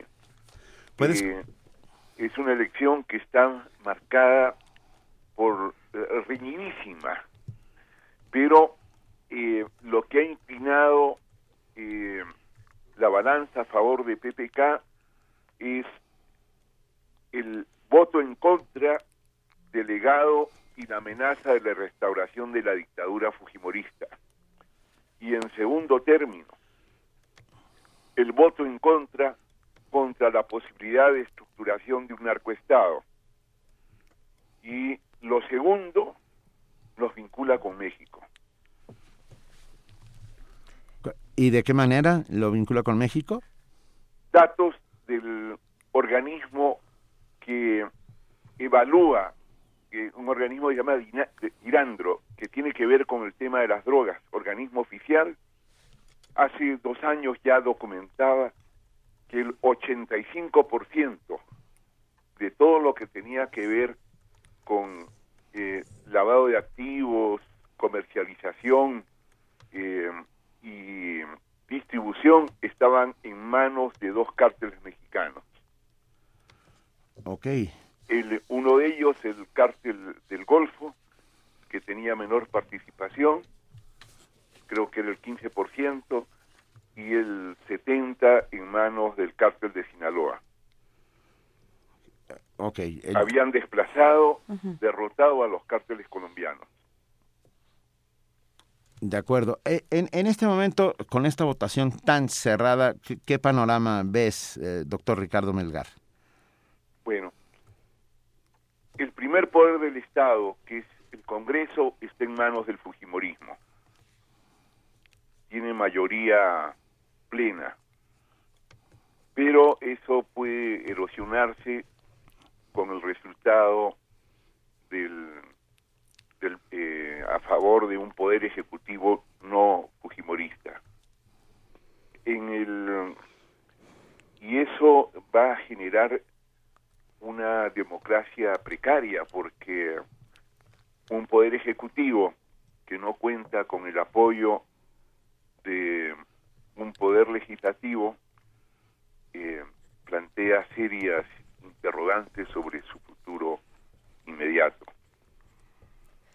Sí, sin duda quedan interrogantes que, que vamos a tener que ir discutiendo en las próximas semanas. Hay, hay algo que, que ocurrió el día de ayer en redes sociales, Ricardo Melgar, y fue este momento en el que Kuczynski comenzó a decir que esto eh, tenía un aspecto de fraude y entonces eh, comenzó una polarización impresionante por parte de pues los, los que votaron por Keiko Fujimori, los que votaron por, por Kuczynski. Y entonces ahí nos preguntamos qué es lo que va a pasar finalmente cuando se dé un resultado, porque nadie va a estar contento. Sí, pero eh, la opinión eh, pública en general se inclina en que bajo estas circunstancias el triunfo de PPK es irreversible y tendrá que, que ser este, legitimado. Es una diferencia mínima de casi un punto. Un punto, sí. Y aún así, aún las declaraciones de Keiko, que el día de ayer se declaró ganadora sin serlo, eh, todo indica que la balanza eh, va a llevar a la legitimación de PPK. Eh, esto va a incidir en las filas mismas del Fujimorismo, del, de las propias contradicciones que hay en su seno. Ahora, aquí, aquí el tema, desde mi humilde punto de vista, doctor Ricardo Melgar, es que, ah, por un lado, gobernará con un país dividido literalmente a la mitad y por el otro con un Congreso que está claramente controlado por los Fujimoristas. Así es. En, en el ejercicio del poder quizás no sea correcto decir que, que está dividido a la mitad. ¿Eh? La división a la mitad corresponde a datos puramente electorales, porque hay que señalar que las elecciones en Perú son de carácter obligatorio, no son como México. Y de los 21 millones 900 mil votantes, no han votado 16 millones. Y de 5 millones están sumando voto nulo, voto, voto viciado y los los que se abstuvieron de, de, votar bajo riesgo incluso de tener que pagar multas. ¿Y, y qué adujeron estos que no que, que, decidieron no votar? ¿Fue una objeción de conciencia? Tienen este eh, un tiempo prudencial post elecciones para justificar su ausencia. Pero todavía no sabemos. No, no, no es, es no es fácil este, hacer este, especulaciones o formular hipótesis al respecto, salvo una, uh -huh. que el voto nulo y, y, y, viciado fue un voto inducido por una franja de la izquierda. Que no está representada en este 50-50. Así es, pero al no estar representada indica de que es un sector antifujimorista, también anti-PPK, ¿no? ¿Y, ¿Y, qué tan fuerte es, digamos, puede incidir, eh, porque, porque sí, quien sea que, a, a, quien sea que sea reconocido como, como el ganador va a tener que formar gobierno y va a tener que ser el, el presidente no solo de una enorme, eh, una enorme cantidad de población que votó por el otro, sino unos que ni siquiera votaron ni por él ni por el otro. Así es. ¿Qué va a pasar? ¿Cómo se bueno, va a ver esto? La geografía política uh -huh. Indica de que todo el sur se, eh, que ha respaldado a PPK, pero con fuerte presencia del Frente Amplio, eh, va a, a, marcar un eje en el, en el futuro inmediato en el país.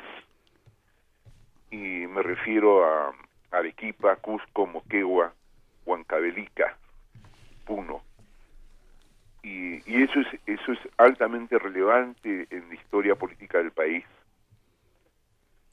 ¿Por, eh, ¿por qué?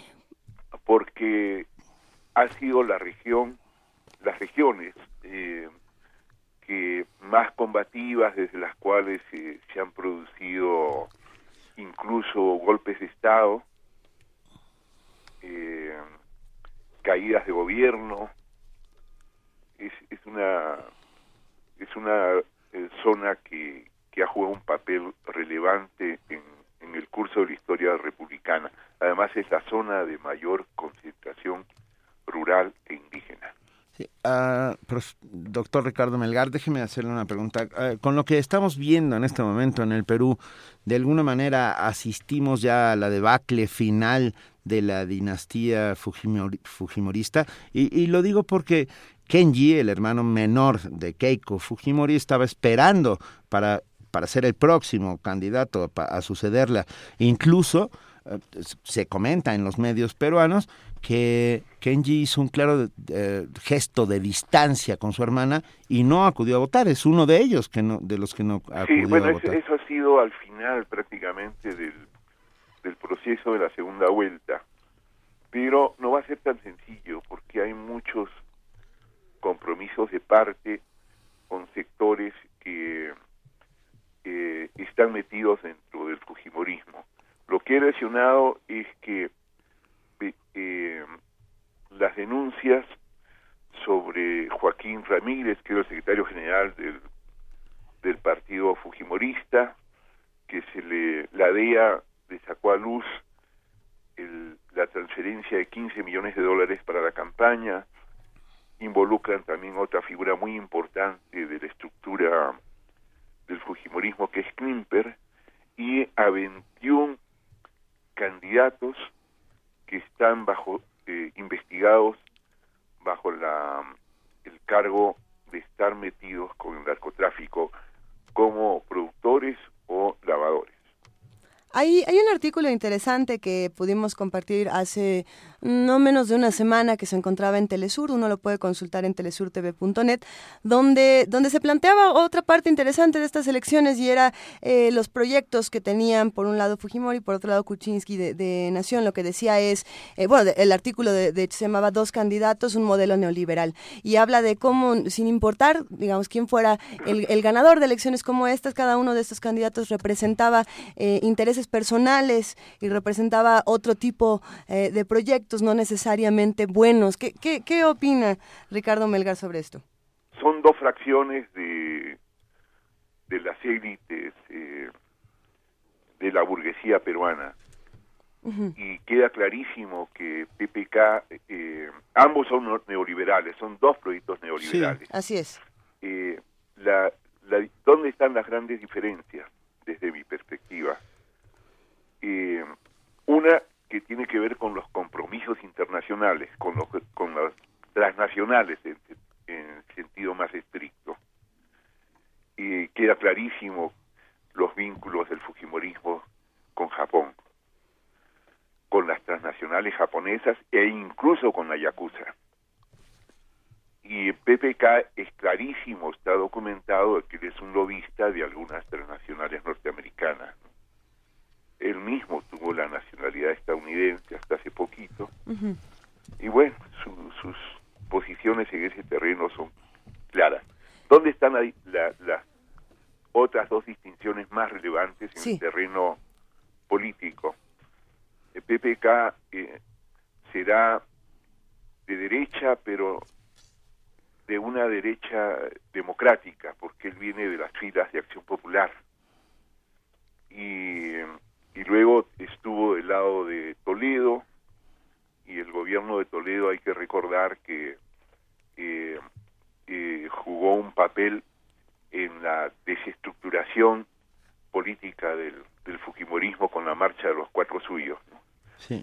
Fue el que le dio la puntada, aunque su gobierno fuera después muy muy controvertido. y, y, el, y la última es que el sector universitario, el universo universitario y el universo artístico e intelectual tiene una postura clarísima eh, contra Keiko. El programa de PPK da juego a la intelectualidad, da juego a las universidades y en el caso de Keiko es todo lo contrario.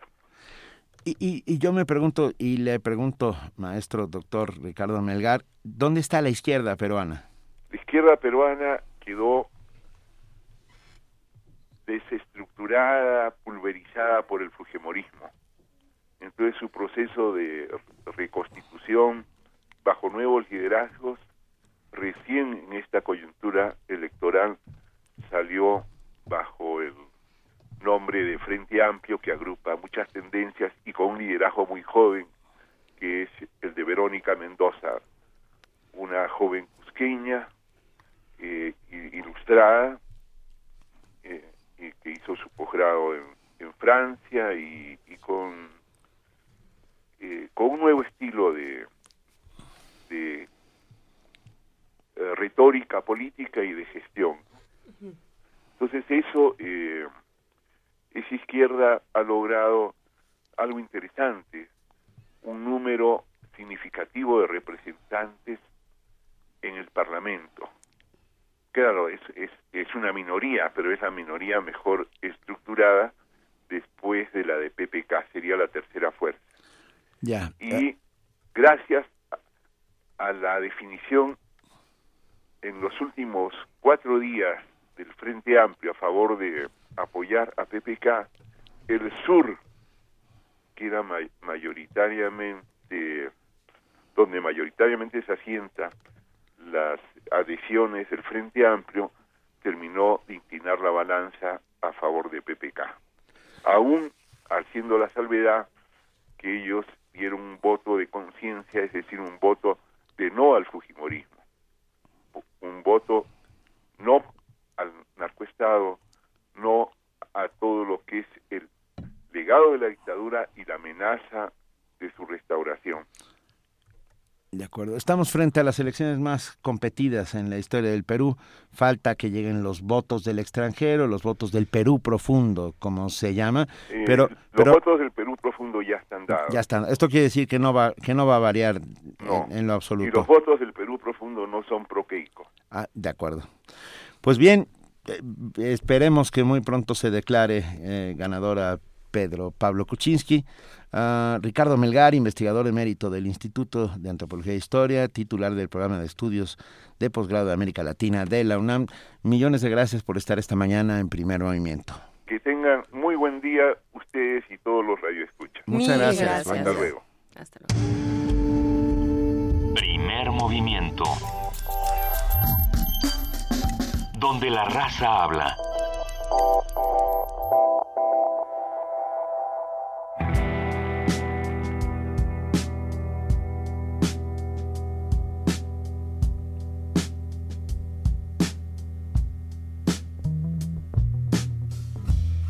Pretty bird,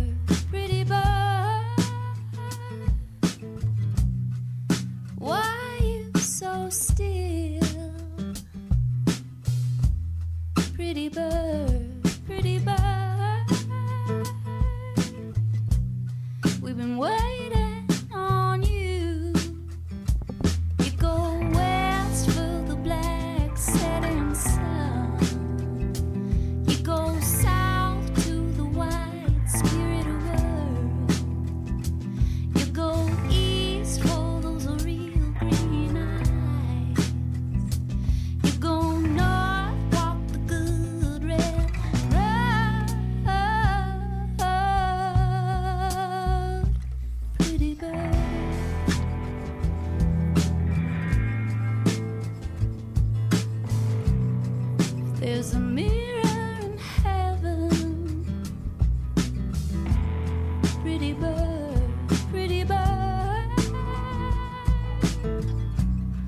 There's a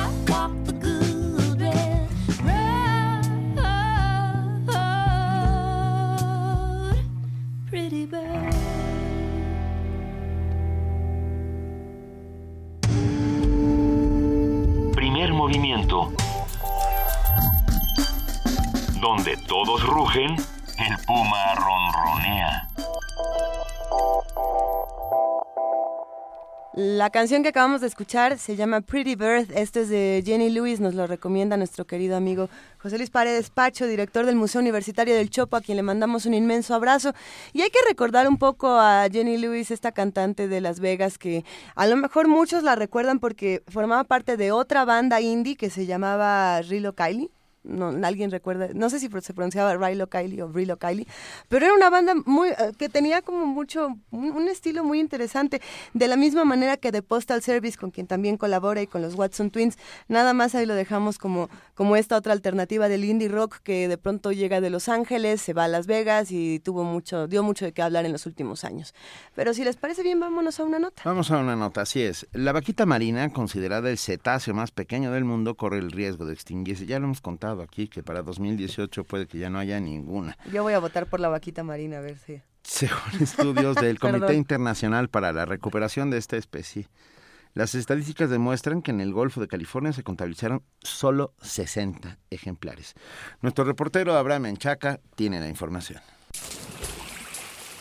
La vaquita marina, el cetáceo más pequeño del mundo, que vive en el Golfo de California, está en riesgo de extinción. El Comité Internacional para la Recuperación de esta especie contabilizó 60 ejemplares, 40% menos que en diciembre de 2015, cuando se encontraron 97. En los últimos 20 años, la población de esta marsopa cayó un 92% y desde hace un lustro se considera en peligro de desaparición. La principal amenaza es el uso de redes para pescar totoaba, otro pez también en el mismo riesgo por su gran demanda en el mercado negro de China. Habla Luis Medrano González, académico de la Facultad de Ciencias de la UNAM. Si no se toman acciones drásticas para impedir la pesca ilegal de la totuaba, si no se toman acciones drásticas para conservar a la vaquita en general, a su hábitat, pero especialmente la, la pesca ilegal de la totuaba, se estima que la especie podría estar extinta en dos años, en 2018. Para proteger a la vaquita marina, la autoridad federal amplió el polígono marítimo para prohibir por dos años el uso de todas las redes de pesca. Es una especie que está en peligro de extinción porque quedan muy pocos, menos de 100, con una tendencia a disminuir. Hace dos años se estimaba que había 25 hembras reproductivas, es decir, que en el mejor de los casos esa población podría dar cada año, cada dos años, 25 nuevas crías.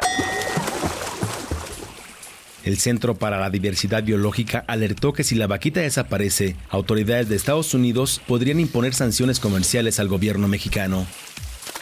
Para Radio UNAM, Abraham Menchaca. Primer movimiento.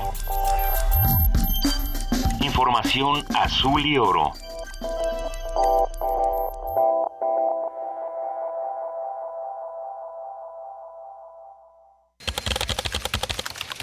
Corte informativo. La UNAM. La diversidad de México también está en los suelos, sin embargo, gran parte de nuestro territorio ha sufrido algún tipo de impacto antropogénico y por desgracia no hay planes de desarrollo o políticas de manejo de ese recurso, afirmó Pilar Ortega, académica del Instituto de Geología de la UNAM. Entonces muchos eh, ecosistemas en México por el cambio de uso de suelo han sido degradados y su suelo pues se está erosionando, se está perdiendo, se está transformando y también tenemos una gran cantidad de territorio que está siendo cementado, urbanizado, y entonces muchas de estas propiedades del suelo que tienen los ecosistemas pues están siendo simple y sencillamente enterradas. Miguel Rodríguez Harris, egresado de la Facultad de Ciencias Políticas y Sociales de la UNAM, participó en el primer encuentro de jóvenes realizado por Alianza del Pacífico, organismo compuesto por Colombia, Perú, Chile y México. En el evento se debatieron qué herramientas y habilidades necesitan los universitarios recién egresados para satisfacer las demandas del siglo XXI. Nacional.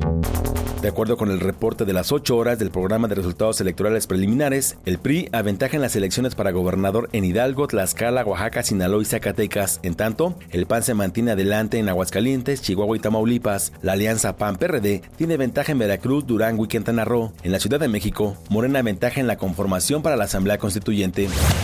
La Fiscalía Especializada para la Atención de Delitos Electorales, FEPADE, informó que ayer ofreció un total de 2.418 servicios, de los cuales 2.039 fueron denuncias de posibles delitos electorales cometidos en la jornada comicial en 14 entidades del país. La Arquidiócesis de México aseguró que la iniciativa presidencial que plantea la posibilidad para que parejas del mismo sexo tengan derecho a adoptar hijos convierta a los niños en objetos. A través del seminario Desde la Fe, la organización calificó esa propuesta como profundamente inmoral e injusta.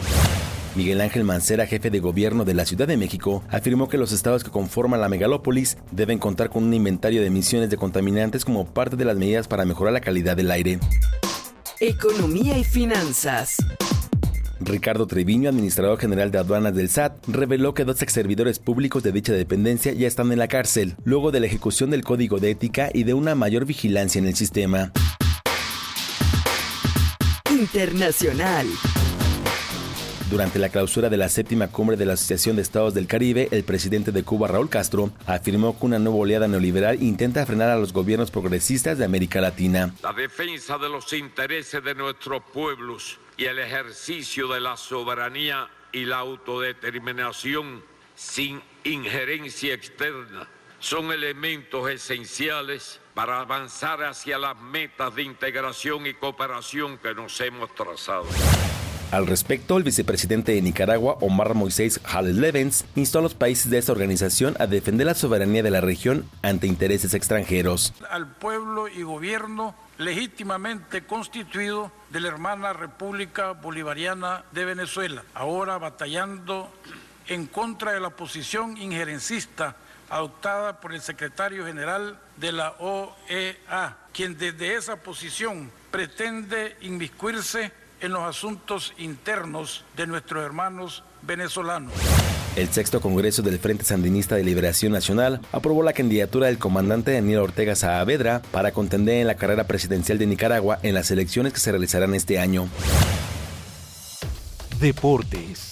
El exboxeador estadounidense Mohamed Ali falleció a los 74 años tras ser hospitalizado por complicaciones respiratorias. El tres veces campeón de peso pesado sufría del mal del Parkinson desde 1984. La selección mexicana de fútbol venció a su par de Uruguay 3 por 1 en su debut en la Copa América. Con este resultado, México se coloca como primer lugar en el grupo C. Un día como hoy. Hace 72 años comenzó la Operación Overlord, mejor conocida como el Día D, dirigida por el presidente Dwight Eisenhower. 135 mil soldados desembarcaron en las playas de Normandía, iniciando así la liberación de la Europa Occidental ocupada por la Alemania nazi durante la Segunda Guerra Mundial. Hasta aquí la información, esperamos en nuestro corte de las 12. Radio UNAM. Clásicamente informativa. Primer movimiento. Donde la raza habla.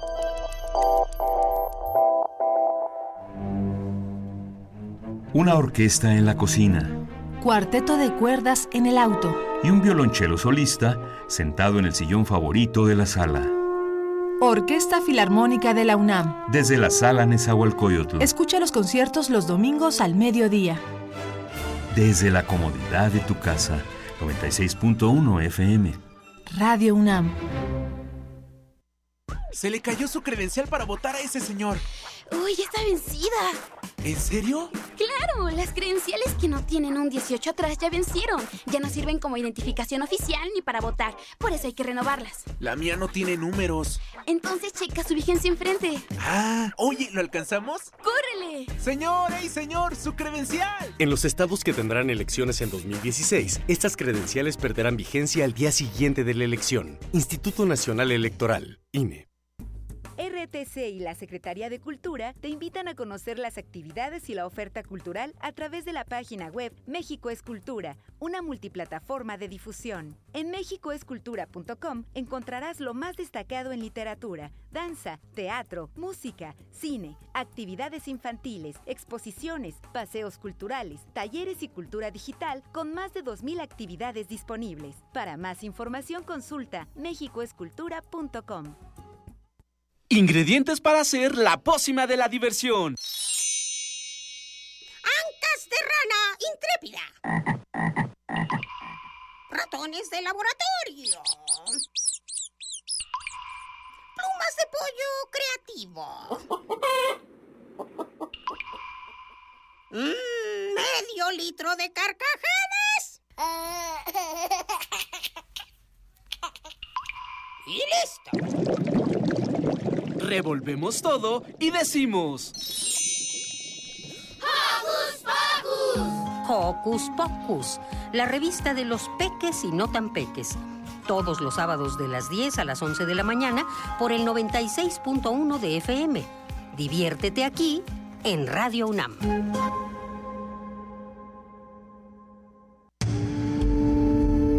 Primer movimiento. Donde todos rugen, el puma ronronea.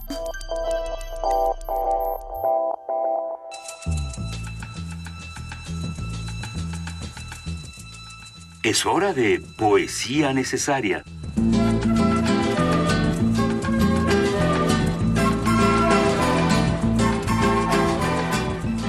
Nueve de la mañana, siete minutos, y hoy toca poesía coral.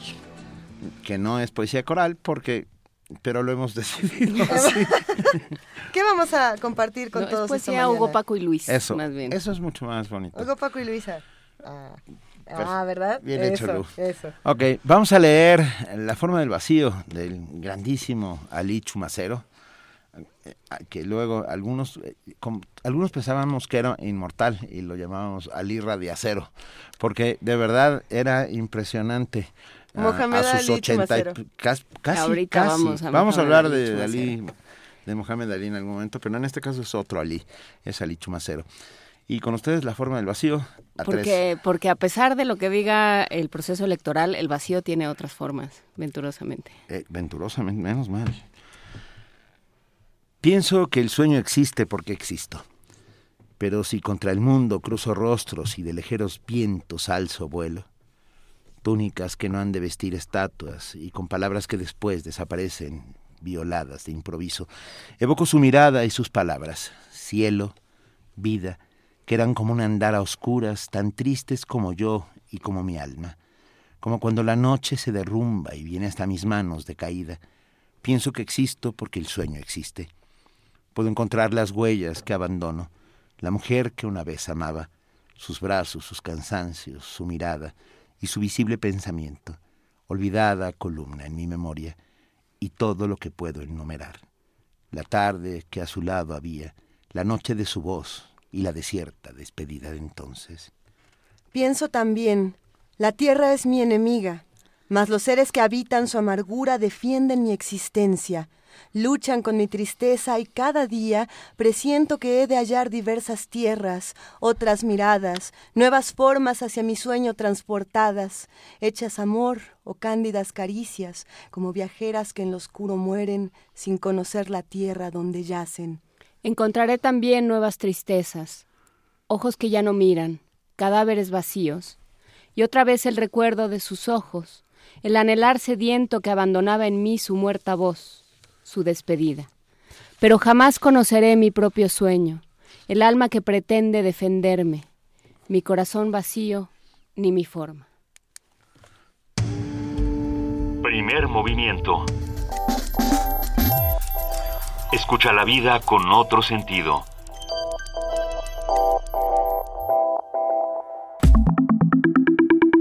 La mesa del día. Morena es el partido que más votos obtuvo el día de hoy en la Ciudad de México. Vamos a tener una ventaja de alrededor de 80 mil votos. Hoy podemos decir que México decidió PRI porque en las 10 entidades en donde nosotros eh, podemos ya hablar de resultados y donde concluyó ya la elección, estamos eh, más que seguros de que en nueve de ellos tenemos eh, un triunfo o una alta posibilidad de triunfo. Estamos de regreso. Ganamos esta elección y hemos dado un paso firme y contundente. En 2018, se los aseguro, con este resultado vamos a recuperar la presidencia de la República. Hemos oído este collage de voces, ustedes los reconocieron, el primero era Andrés Manuel López Obra- Obrador, el segundo era Manlio Fabio Beltrones y el tercero Ricardo Anaya, cada uno ah, diciendo que están bien padres. Que están bien padres y que, ¿no? Y estando bien padres, arrancamos con nuestra mesa del día. Vamos a ver qué está pasando con estas elecciones. En la jornada electoral de este domingo se eligieron 12 gobernadores, 547 alcaldías, 422 diputaciones locales y 60 de los 100 integrantes de la Asamblea Constituyente de la Ciudad de México. De acuerdo con datos proporcionados por la licenciada Pamela San Martín, consejera del Instituto Nacional Electoral, se instalaron 66.022 casillas en las 14 entidades del país y se registró una, una afluencia normal de votantes. No sé qué quiera decir normal en voz de la, de la consejera San Martín. De la misma manera, en general, y el, y el, general lo vamos a poner entre grandes comillas, la jornada marchó sin contratiempos. Sin embargo, los estados de Oaxaca, Tamaulipas y Veracruz mostraron pocos rojos. Vamos a hablar de esto también. Para hablar sobre el proceso electoral del 5 de junio, sus resultados e implicaciones, nos acompañan por un lado, en la línea, el doctor Pedro Salazar Ugarte, director del Instituto de Investigaciones Jurídicas de la UNAM. Muy buenos días, doctor Pedro Salazar, bienvenido. Vamos a hablar en un momento más con el doctor Pedro Salazar Ugarte, quien ya está enlazado, y le vamos a dar la bienvenida a, a, nuestro queridísimo Horacio Vives, que siempre nos acompaña cuando hablamos de temas como estos, de temas políticos. Para nosotros siempre es un verdadero es placer. Colaborador nuestro. Colaborador nuestro, doctor, doctor, en, doctor Ciencia en Ciencia Política por la Universidad de Belgrano. Ya es familia del primer movimiento. Y ¿no? también es familia Primer Movimiento. Modo. Sí, por supuesto, pues qué gusto estar en, en familia con Luisa, Juana Inés, eh, Benito y por supuesto en la línea con mi muy querido amigo y colega Pedro Salazar. ¿Qué, ¿Qué pasó en estas elecciones? ¿O qué está pasando? Porque vamos a saber qué pasó realmente hasta que miércoles, domingo, lunes, Sí, martes. eh, hay que tomar en cuenta mm, algunos aspectos importantes. Eh, lo que ocurrió desde ayer en la, mm, en la tarde y toda la, la noche fue el desarrollo de cómo iban cayendo las, las casillas en los PREPs en todos los estados. En efecto, esta información que, tenem- que tienen los PREPs ya nos pueden dar eh, una idea muy clara por lo avanzado de esta, que están de cómo, eh, cómo están los resultados y quiénes son los ganadores. A diferencia de las 18.01 en que todos los eh, candidatos prácticamente salieron a autoproclamarse ganadores, tal vez con la excepción de Blanca Alcalá en Puebla, que estaba muy claro ese resultado. Pero fuera de eso, todos los demás salieron ganadores, ¿no? Entonces, bueno, ¿qué es lo que va a pasar? Que a partir del miércoles ya van a venir los cómputos distritales, que en efecto esta es la fuente definitiva, va- más bien la fuente oficial de los resultados. Hasta ahora solamente tenemos resultados preliminares.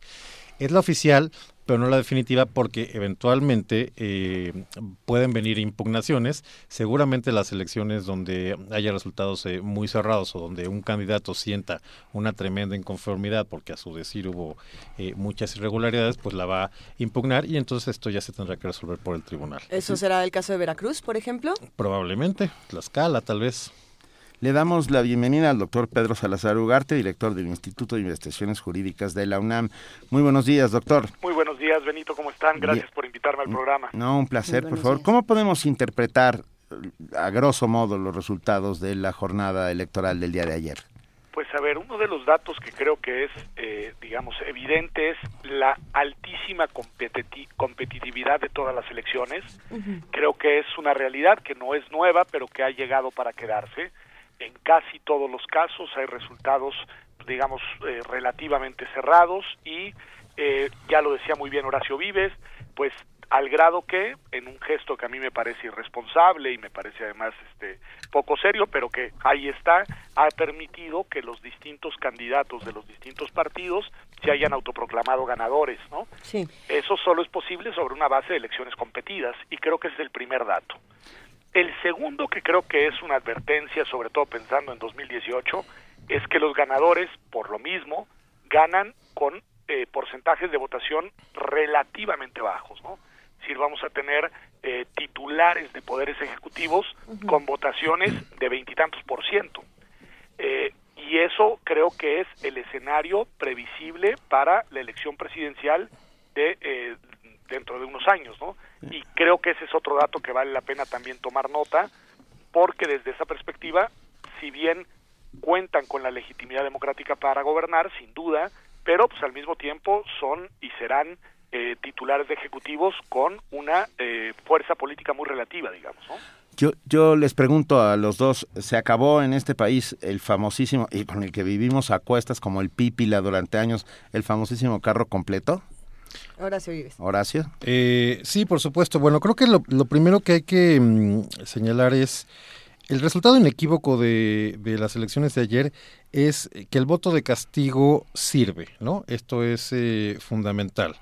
Eh, vemos que en Durango, Tamaulipas, Veracruz y Quintana Roo, por primera vez, después de eh, 80 años, obviamente mucho menos en el caso de, de Quintana Roo, que es estado desde 1974, eh, ya no va a haber gobernador de mm, eh, el PRI. Esto me parece que es una buena noticia en términos de la alternancia. Ahora bien, es alternancia por, por primera vez, pero también Aguascalientes y Chihuahua, que en algún momento las había eh, ganado el PAN, eh, fueron, digo, son actualmente gobiernos del PRI y van a volver a ser gobiernos de, del PAN. Sí. Y caso contrario, Oaxaca y, y Sinaloa, eh, producto de las famosas alianzas de hace eh, seis años entre, entre el PRD y el PAN, ahora vuelven a manos del PRI. Entonces, creo que este es el primer eh, dato que es importante, la primera lectura que nos da la elección de ayer, que el ciudadano con su eh, voto puede castigar eh, a malos gobiernos y pues también los puede eh, refrendar.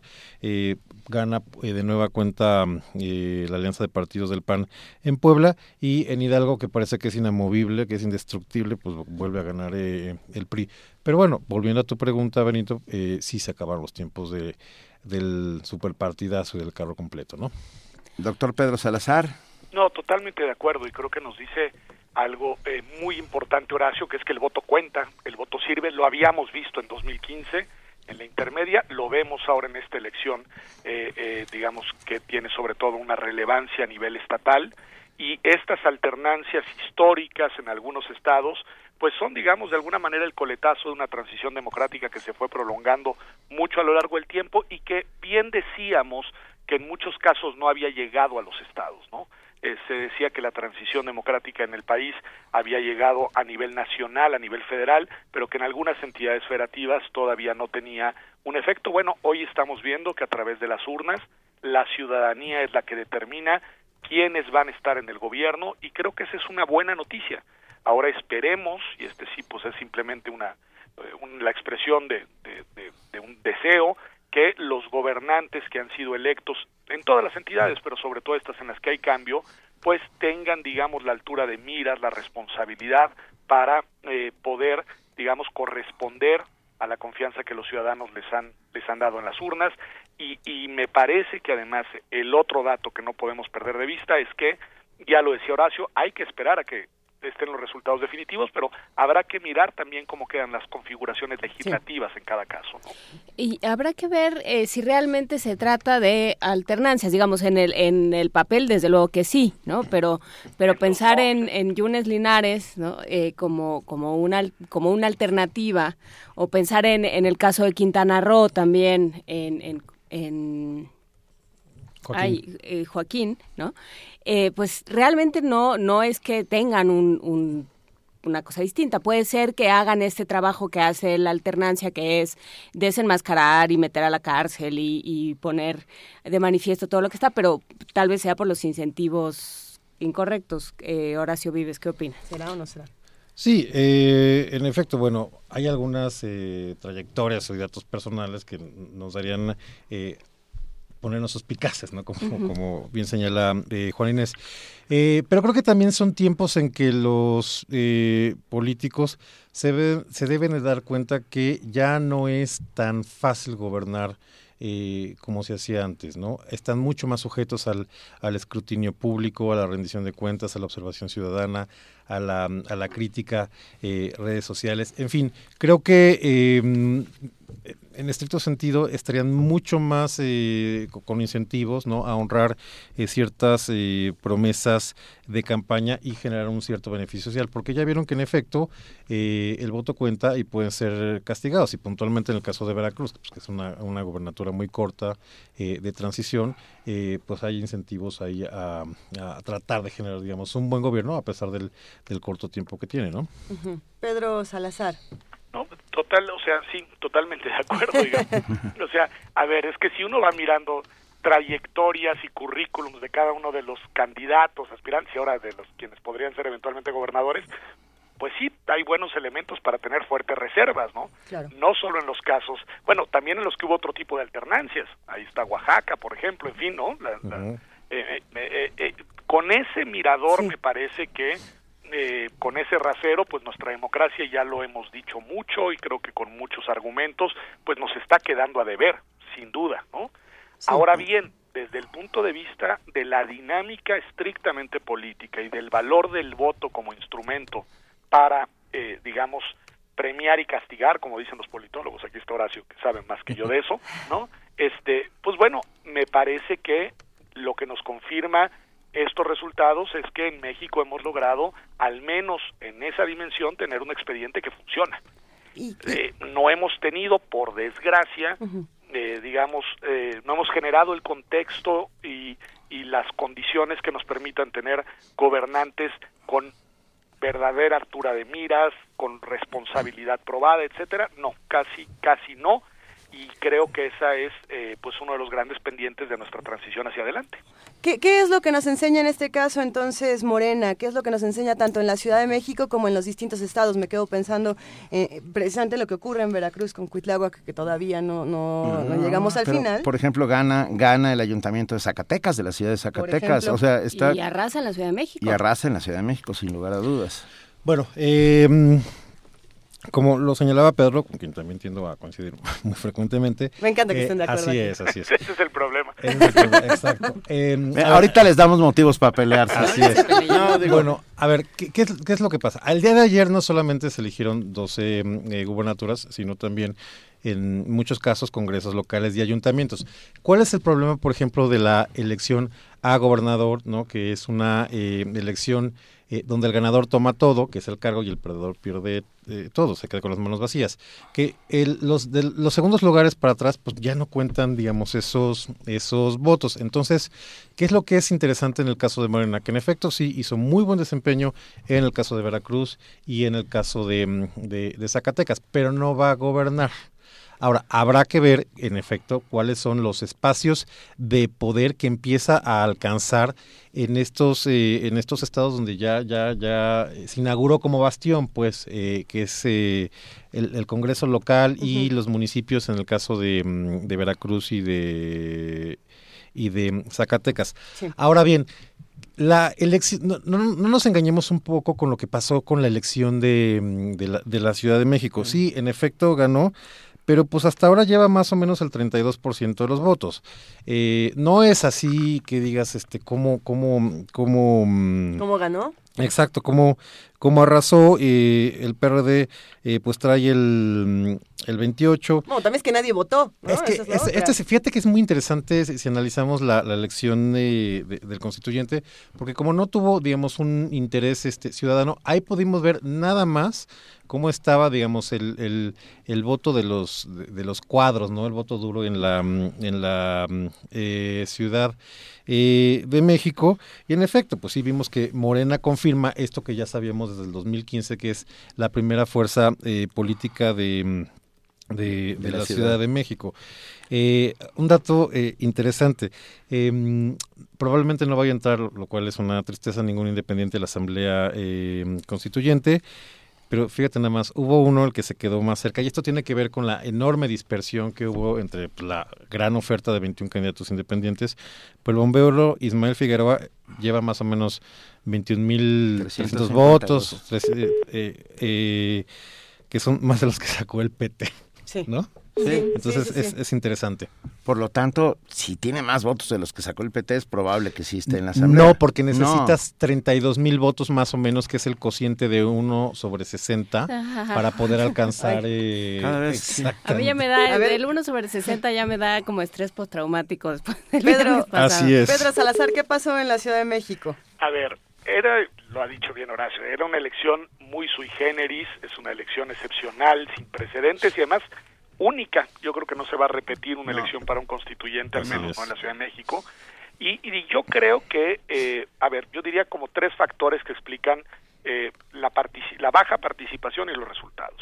El primero es que el concepto de una constitución, la idea de un constituyente, pues es demasiado abstracta como para convocar a las personas, a los ciudadanos a las urnas y creo que eso desde un inicio era previsible y no cambió a lo largo del, del proceso. La segunda, creo que la estrategia de los partidos políticos fue deplorable, sus campañas fueron tristísimas y la verdad es que uno no entendía cuando veía la propaganda política a qué te estaban convocando a votar. Y yo creo que ahí hay también una lección que ojalá le entiendan los, los actores políticos, que esta estrategia de campañas debe de cambiar, porque me parece que no conduce, digamos, hacia, eh, no convoca las urnas, para, para decirlo claro, ¿no? Y la tercera, lo, lo, lo decía Horacio, que al final pues algunos salimos a votar, yo soy uno de los que votó en la Constituyente de la Ciudad de México, pero muchas otras personas no salieron y quienes sí estuvieron presentes en las urnas, pues son los grupos militantes, activos, organizados de los distintos partidos políticos.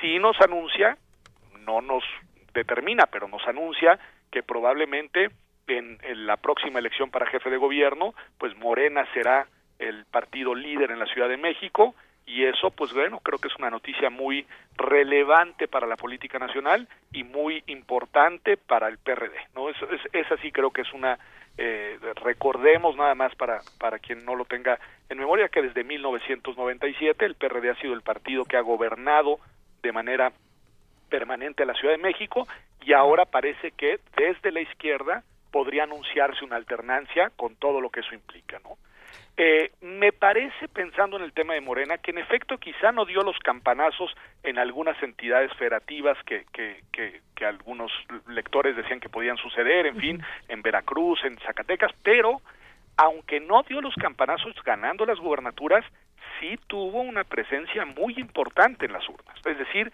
obtuvo muchos más votos de los que cualquier partido en tan poco tiempo de contar con, con registro ha obtenido y en ese sentido me parece que no debemos menospreciar claro. el mensaje de las urnas porque sí te habla de que ahí hay una fuerza política que está cultivando apoyos populares y que con un liderazgo como el de Andrés Manuel López Obrador, pues podría tener una presencia como ya la ha tenido en las elecciones pasadas, pero muy relevante en la elección presidencial de 2018. A ver, y entonces yo tomo este eh, este balón de que avienta Pedro Salazar hablando de lo que tendrían que aprender los actores políticos y digo, ¿qué nos enseñó esta elección de la constituyente que como que empezó mal y siguió peor? ¿No? Este, sí, como que empezó con una... ¿Le, con ¿le restas una... el número que pensaste? Ajá, ¿no? Y entonces todo, todo fue complicado y se quedaron fuera, por ejemplo, la, la posibilidad de los independientes, dice, decía Horacio, sería muy interesante que hubiera ganado alguien. No, no sucedió así, todo estuvo aparentemente mal planteado y solo se fue complicando y solo se fue crispando el posible voto conforme fueron avanzando las campañas. ¿Qué nos enseña eh, la Asamblea? ¿Qué, se, ¿Qué, tendríamos que aprender? Además de que las campañas tienen que cambiar, ¿qué otras cosas, Horacio eh, y luego eh, Pedro Salazar? bueno, coincido con, con, Pedro, de nueva cuenta. El asunto aquí es que esta es una elección que, digamos, los aprendizajes pues, no nos van a servir eh, prácticamente de mucho porque no es replicable, dado que no va a haber una, una elección igual. Eh, tal vez la, la, lección más importante tiene que ver en efecto con el contenido de las campañas. ¿Qué es lo que pasó? Eh, como en la Ciudad de México estábamos absolutamente agobiados con el asunto del no circula, doble no circula, no circulas nunca, este, en fin, ¿no? Uh -huh. Digamos, mucho... a Mancera, la, la, la. Exactamente. Entonces, las campañas eh, tuvieron ese oportunismo de coyuntura tratando de sacar raja política y de, pues, de repente parecían este, campañas de una eh, un ONG ambientalista prometiendo mejores condiciones eh, en, en, la calidad del aire, Cierto. no pensando en un proyecto de gran envergadura donde se tendrían que discutir principios, derechos, fundamentos, en fin, otra cosa que tendría que ser, eh, digamos, el, el, el, contenido, la oferta política de, de, un constituyente. Entonces creo que en ese, en ese sentido no hay, no hay mucho que eh, acumular. ¿Qué nos deja la jornada de ayer? Bueno, sin duda eh, que es un voto de castigo, lo, lo hablaban en, en, el comentario de la mañana con Salvador Camarena, uh -huh. de que este es un golpe muy fuerte contra los malos gobiernos en términos de tres cosas que yo vería muy puntuales. Combate a la corrupción, mal desempeño económico e inseguridad. Y este es un golpe, este es una señal eh, pues muy clara puntualmente para el PRI, que es el, el, el gran partido ganador, ¿no? Digamos, el que, el que, el que recibe eh, en esta nueva ponderación de, de, fuerzas y de resultados, pues el, el, la, el, golpe más fuerte por parte de los electores, ¿no? Repitiendo, ¿cuántos tenía el PRI y cuántos, con cuántos se quedó? El, el PRI eh, iba por nueve, ah. iba por nueve y se va a quedar con cinco, en principio, ¿no? Ahí está, digamos, clarísima la, sus elección. con siete. Ese es, ese es un tema interesante. Eh, todos los partidos fueron obviamente con con, alianzas, pues porque ya las elecciones, eh, tal vez quitando el caso de, Puebla de Hidalgo y de, Sinaloa, que ya estaba más o menos este, conocido el, resultado por tendencias, tendencias electorales que parecían irreversibles, pues los demás obviamente tuvieron que buscar eh, alianzas porque eh, se antojaban, como en realidad lo fueron, este procesos competitivos, aunque los resultados pues ya tienden a, tener eh, eh, más de cinco puntos eh, de, ventaja, entonces ya no fueron tan tan cerrados como como, como parecían. Pero la gran lección tiene que ver con las alianzas, esto que hemos platicado mucho con Benito, ¿no? Como pues, cómo se juntan el, el PAN con el PRD, pero ese fue el resultado exitoso tanto en términos de los resultados exitosos como donde no se dieron, porque el hecho de, que en Oaxaca haya habido esta ruptura, pues muestra muy claramente eh, que cuando no se ponen em, de acuerdo, eh, pues el PRI puede sacar ventaja, que fue, este, pues lamentablemente ahora el caso de, del regreso del PRI a Oaxaca, que digamos, quien hubiera pensado, no con, con, con Murat. También quiero poner esto en pausa para eh, la elección del 18, porque obviamente tiene una, mm, eh, una densidad eh, muy diferente, se, se, juega mucho en esa, en, en, esa apuesta y, digamos, construir una... Mm, una candidatura presidencial con estos opuestos pues se antoja mucho más difícil, ¿no? En la conversación anterior lo platicábamos con Salvador Camarena, me parece muy muy pertinente volverlo a traer al tema, doctor Pedro Salazar Ugarte. Eh, ¿Cómo quedan parados el INE y la FEPADE en todo este asunto? Eh, ¿qué, qué, qué, hicieron el INE y la FEPADE? ¿Qué ¿Dónde están? con estos candidatos, con estos candidatos autoproclamados, ¿no? Todos ganaron. Todos ganaron y además, no, más allá de lo irresponsable que pueda ser declarar eso, también es peligroso para el resultado electoral y y son muchísimas las cosas que se intentaron denunciar y bueno, la FEPADE por ningún lado, ¿verdad? Pero, pero bueno, doctor Pedro Salazar, ¿qué pasa? A ver, separaría las dos instituciones y yo la verdad es que aquí sí, Eh, pues yo sí rompo una lanza a favor del INE, a mí me sigue pareciendo una institución que en su misión fundamental, que es organizar elecciones, que es poner casillas, contar votos, eh, regular e intentar, digamos, eh, gobernar a nuestro sistema de partidos políticos, es una institución muy eficiente. Es decir, internacionalmente reconocida y malamente nacionalmente eh, vilipendiada, ¿no? Y yo creo que mal hacemos en no reconocer lo que se hace bien. Y yo creo que en elecciones somos un país eh, ejemplar en la organización electoral. Esto no quiere decir que seamos ejemplar en nuestra clase política ni en nuestras dinámicas. Ya criticamos la propaganda. o sea, hay muchas cosas en las que nuestra clase política nos queda debiendo. Pero en la organización electoral creo que hay que reconocer que el INE es una institución de enorme calidad. Otro dato importantísimo, la capacidad de convocatoria no de los ciudadanos que van a votar, de los ciudadanos que están en las casillas. Es otro dato que hay que reconocer, que hay que aplaudirnos, son de esas noticias que, que un día después de una jornada electoral uno debe decir, bueno, en este país en el que tenemos N número de problemas, hay una ciudadanía dispuesta a dedicarle un domingo a la organización electoral en prácticamente, bueno, no fue todo el país, pero en todas las entidades en las que hubo elecciones e incluso en la Ciudad de México, ¿no? Porque uno puede decir, la elección del constituyente no convocó a los votantes. Sí, pero sí convocó a los funcionarios de casilla.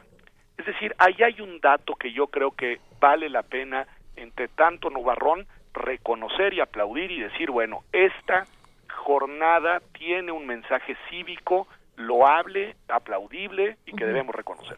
Con, un, eh, con un, dato adicional a lo que señala eh, Pedro Salazar, no hay que olvidar que la de ayer fue apenas la primera eh, jornada electoral ya digamos con el nuevo sistema nacional electoral que no era concurrente, porque cuando es concurrente la verdad es que se apoyan mucho en los procedimientos, en la experiencia eh, de las autoridades federales, haya sido en su momento el IFE y ahora el INE.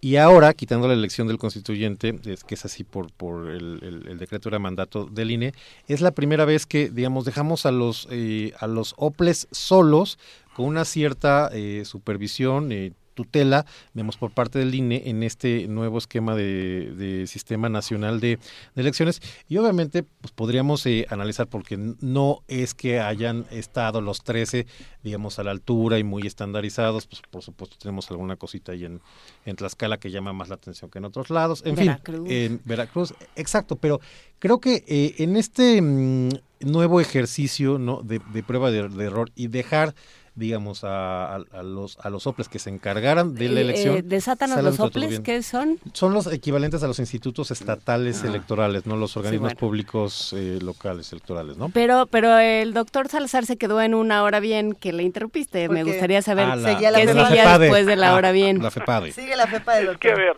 la FEPADE es que es una institución, eh, digamos, a ver, el instrumental jurídico, permíteme decirlo de esta manera muy abogadil, de la FEPADE es un instrumental jurídico muy eh, deficiente. Y en ese sentido eh, la verdad es que se espera que esa autoridad, eh, que es una que es parte de la procura de la, de la PGR, digamos, de la Fiscalía General, eh, haga más de lo que tiene capacidad de hacer. Y hay muchas cosas en los procesos electorales que eh, uno reclama a los partidos y a los candidatos que a uno le puede parecer de sentido común que deban de ser sancionadas, pero que en realidad no constituyen ningún delito. Y entonces la FEPADE no tiene capacidad de corregir todo lo que pasa, digamos, en, en los procesos electorales. Y qué bueno que así sea, porque porque es una autoridad que se encarga de ejercer eh, la fuerza del derecho penal y yo creo que el derecho penal debe ser mínimo y creo que no todo debe de ser sancionado por esa vía.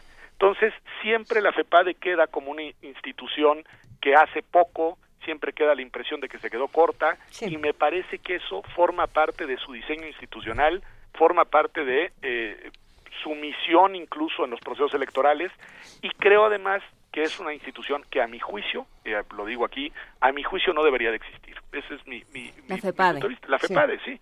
Eh, mientras eh, el INE y este INE además complejo, como bien dice Horacio Vives, que ahora debe de tener la capacidad de coordinar a las autoridades electorales estatales, es uno de los grandes baluartes de nuestra transición y es una de las instituciones más sólidas que hemos construido.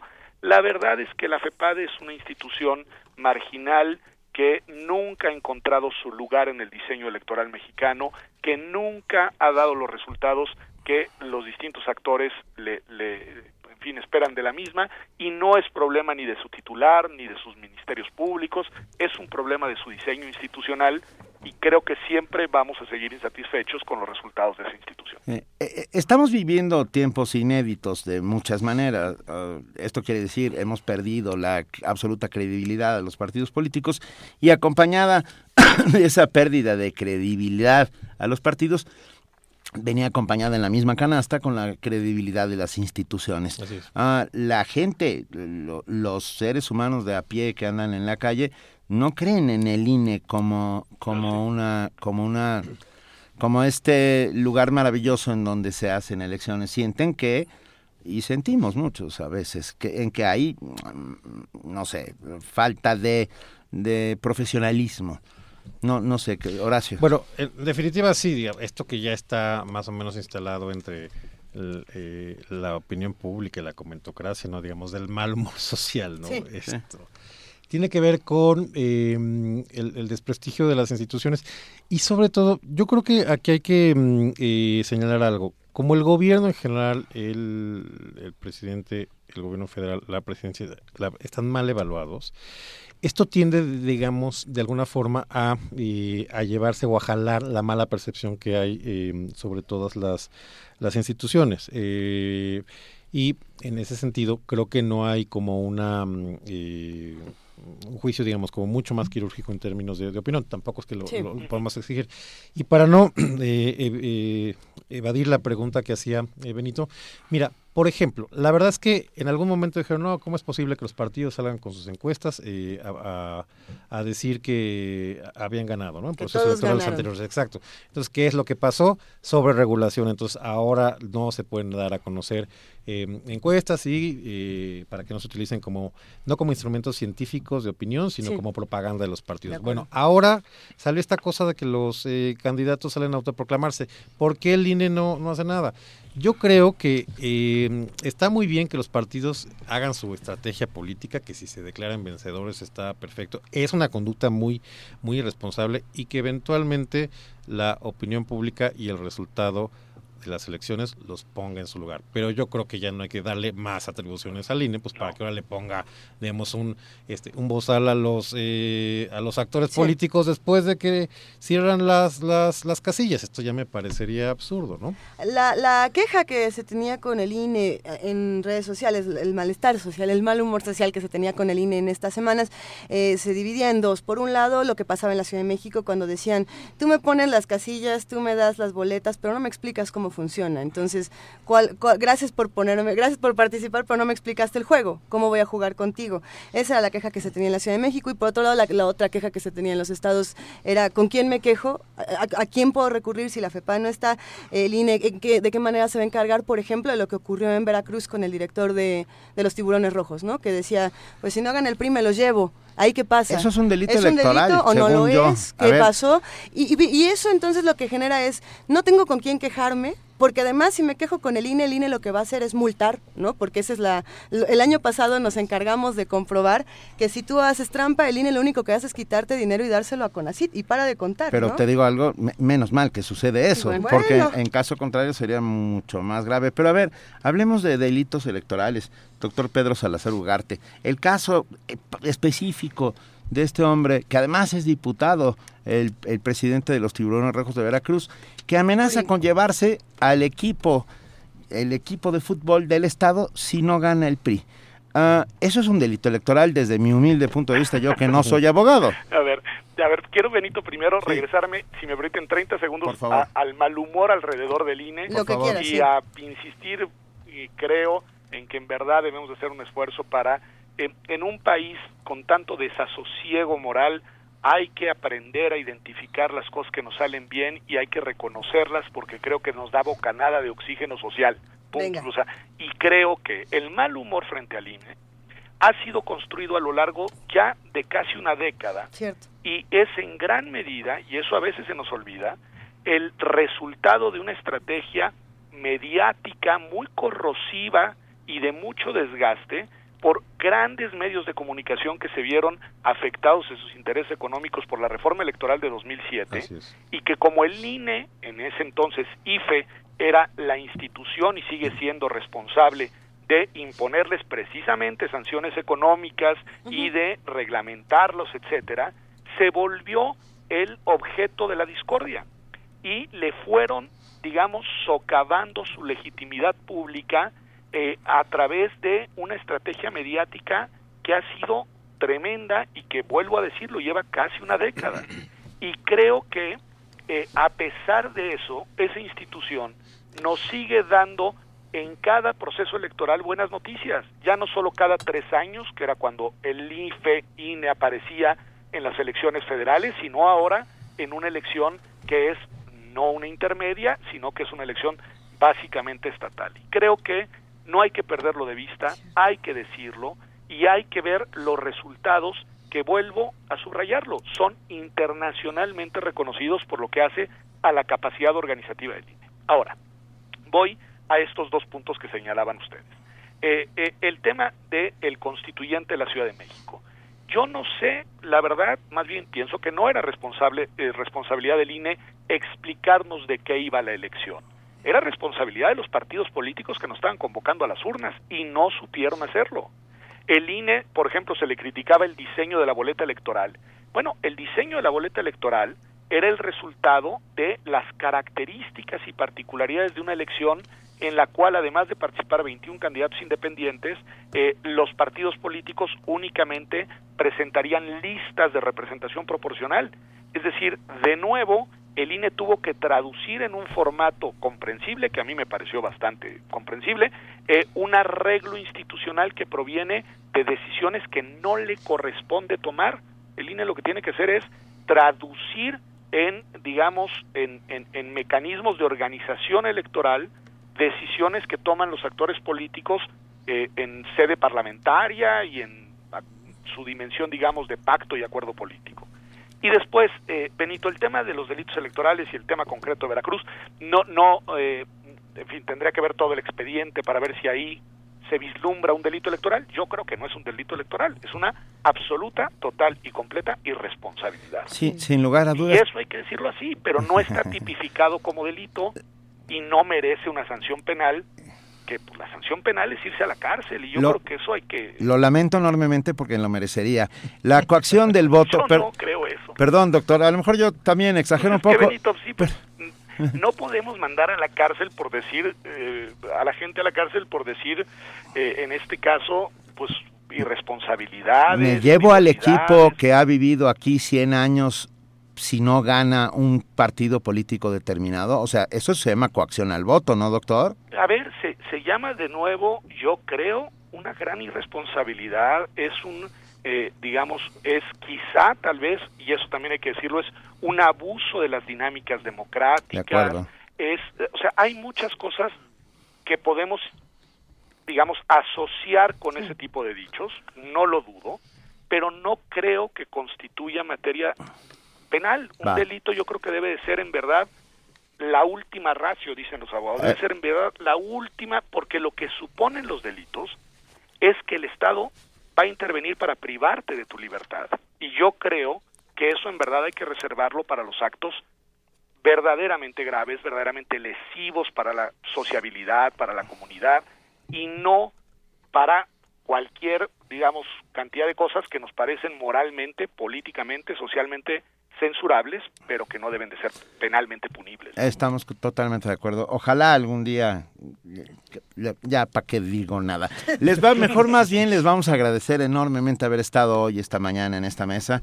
Todavía habrá mucha tela de donde cortar, apenas estamos, es- los vamos a emplazar a volver, si usted está de acuerdo, doctor Pedro Salazar Con mucho Ugarte. gusto, Benito, muchas gracias. Querido doctor Horacio Vives. Así es, han- encantados amigos de primer movimiento. No, bueno, eh, muchísimas gracias a los dos, de verdad, eh, vamos, vamos viendo hacia dónde avanza el país y vamos viendo que avance de la manera... Las democracias son imperfectas, pero de verdad eh, valen la pena. Son, cuando te das cuenta que deja de existir es cuando es demasiado tarde.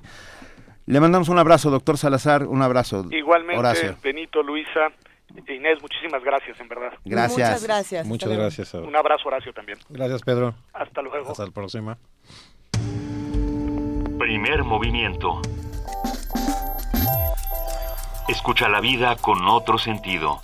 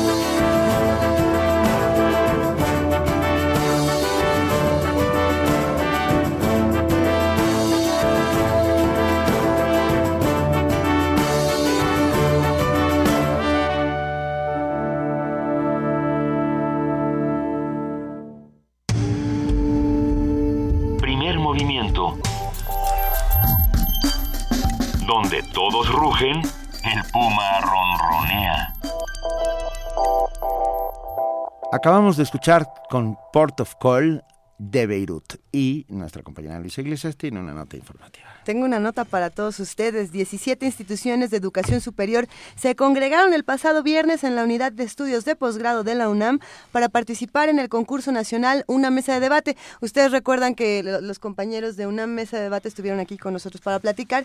Y bueno, durante casi 10 horas, los participantes mostraron sus habilidades argumentativas en una competencia por demás reñida, que también pudieron escuchar en Prisma RU. Al final, el triunfo fue para la Facultad de Ciencias Políticas y Sociales. La información la tiene nuestra compañera Dulce García.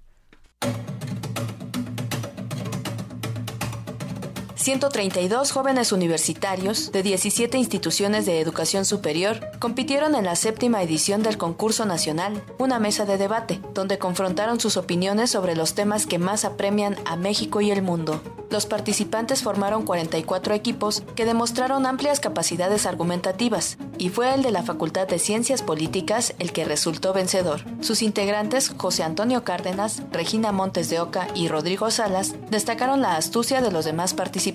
De alguna u otra manera llegamos a pensar que en la UNAM ya se estaba enquistando el debate y que ya éramos siempre las mismas caras, pero al parecer hay una generación nueva muy pujante, muy capaz, muy talentosa, pero sobre todo muy valiente de venirse a aventar. Para mí es, es un orgullo, para empezar, haber podido participar al lado de personas tan capaces como mis compañeros de equipo. También el, el haber tenido la oportunidad de debatir con personas tan capaces que de verdad representaron un reto. y que de alguna manera esto sea parte de la formación integral de las personas. Eh, yo lo que apunto es principalmente a que se sigan haciendo este tipo de eventos, de debates, de concursos de oratoria, de todo lo que tenga que ver para el fortalecimiento principalmente del desarrollo académico y hasta personal. Los jóvenes ganadores hablaron de la importancia de generar espacios para debatir. Porque vivimos en unos tiempos donde suenan mucho esas voces de desconocimiento de los diferentes, desconocimiento del otro, un tanto totalitario, que a veces hay que pensar que por muy diferentes que seamos, no necesariamente somos el diablo. Que dé la posibilidad de establecer el diálogo, que de alguna manera eh, lo difunda, influya entre los universitarios, entre la comunidad estudiantil, para eh, de alguna manera hacer un poco más sana las prácticas dentro de la misma eh, academia, dentro de la misma universidad. Que es justo en estos espacios donde se generan propuestas. Además son propuestas que vienen desde los estudiantes, desde los jóvenes, de gente que está viendo la realidad, o sea, que no se la cuentan, es alguien que, que lo vive diariamente. Los ganadores del séptimo concurso nacional Una Mesa de Debate se llevaron a casa iPads, libros, suscripciones a revistas y cursos en línea. Para Radio UNAM, Dulce García.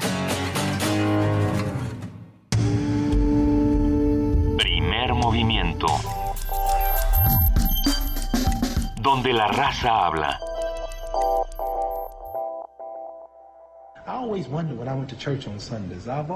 Siempre que iba a la iglesia los sábados me preguntaban muchas cosas, porque no solo soy un boxeador. También leo, también estudio y cuando viajo hago preguntas a la gente para ver cómo viven y así aprendo. Siempre le preguntaba a mi madre, mamá, ¿por qué todo es blanco? ¿Por qué Jesús es blanco y tiene ojos azules? ¿Por qué en la última cena son todos blancos? Los ángeles son blancos. Eh, María y sus ángeles también. Pregunté, mamá, cuando muramos vamos al cielo? Ella dijo, claro que iremos al cielo. Y respondí, entonces, ¿qué pasa con todos los ángeles negros?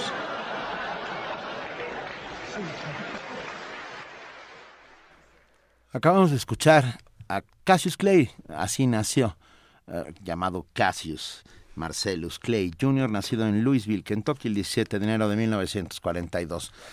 Y luego se convirtió, y todos lo sabemos, en Mohamed Ali. Él, él decía, soy joven, hermoso, rápido y nadie me puede vencer. Él decía que él era Ah, el más grande. quisiéramos nosotros poder decir eso. Cualquiera, Domingo. una de las tres, aunque sea.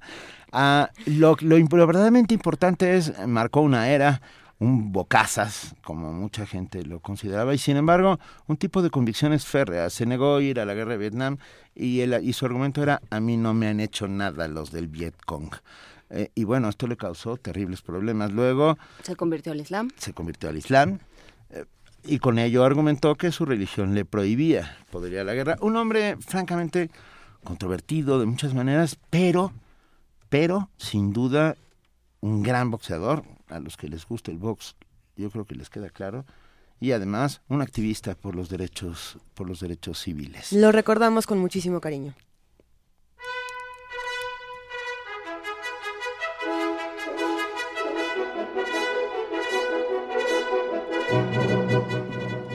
Ya llegó. ya está Ella aquí. sí es rápida, ella sí es joven y rápida. Joven, rápida, baila como un abejorro. Es, es nuestra Vania querida Nuche. Vania Nuche. Tienes 60 segundos, querida Vania Muy Nuche. bien. Hoy en Radio UNAM, a través del 860 de AM, los invitamos a escuchar Recuento Vivo, Mis Décadas de Juan de la Cabada a las 5 de la tarde y a las 11 de la noche. No se pierdan, recuérdenlo, La llave, la clave, la nave, el ave del tiempo para seguir disfrutando de los fragmentos de la condena de Franz Kafka. Por el 96.1 de FM, escuchan Derecho a Debate, quédense con ellos, están a punto de comenzar, porque en la cultura de la legalidad participamos todo, aco- todos. Acompáñenos en este espacio de reflexión. Recuerden que podrán escuchar la participación de estudiantes universitarios, así como juristas e integrantes de organizaciones no gubernamentales. No se lo pierdan todos los lunes a las 10 de la mañana. A la 1 de la tarde no se pierdan tampoco nuestro espacio informativo Prisma RU con todo lo que está ocurriendo a nivel nacional e internacional. Tendremos también Ambiente Puma a las 3 de la tarde con el tema Movilidad en la Ciudad de México, con el comentario del doctor Manuel Suárez, director del Instituto de Geografía de la UNAM. Y a las 9 de la noche, ya lo saben, resistencia modulada con nuestros compañeros eh, jóvenes también de la noche. Toda la información de nuestros programas, actividades y cursos la encontrarán a detalle en nuestra página de internet www.radiounam.unam.mx y síganos en Twitter, Facebook e Instagram como arroba Radio UNAM. Que tengan todos una excelente semana. Gracias, querida Gracias, Vania. Vámonos corriendo. Mañana vamos a hablar sobre locura, fíjense. Para que nos No, expliquen no esto que está sucediendo. Por eso nos acolchonaron las paredes. Por eso nos acolcharon las paredes. Venga, nos vamos. Gracias a todos. Esto fue, gracias querida Juana Inés, gracias querida Luisa. Gracias, querida Benita Taibo. Esto fue Primer Movimiento. El mundo desde la universidad.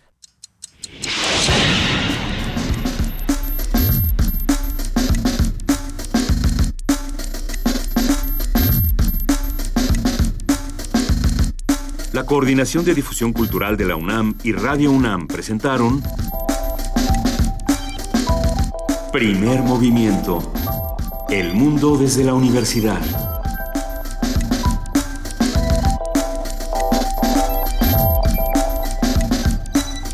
Coordinación de invitados Amalia Fernández y Miriam Trejo. Redes sociales Vania Nuche. Operación técnica Arturo González. Producción Frida Saldívar, Francisco Ángeles, Tamara Quirós y Silvia Cruz Jiménez.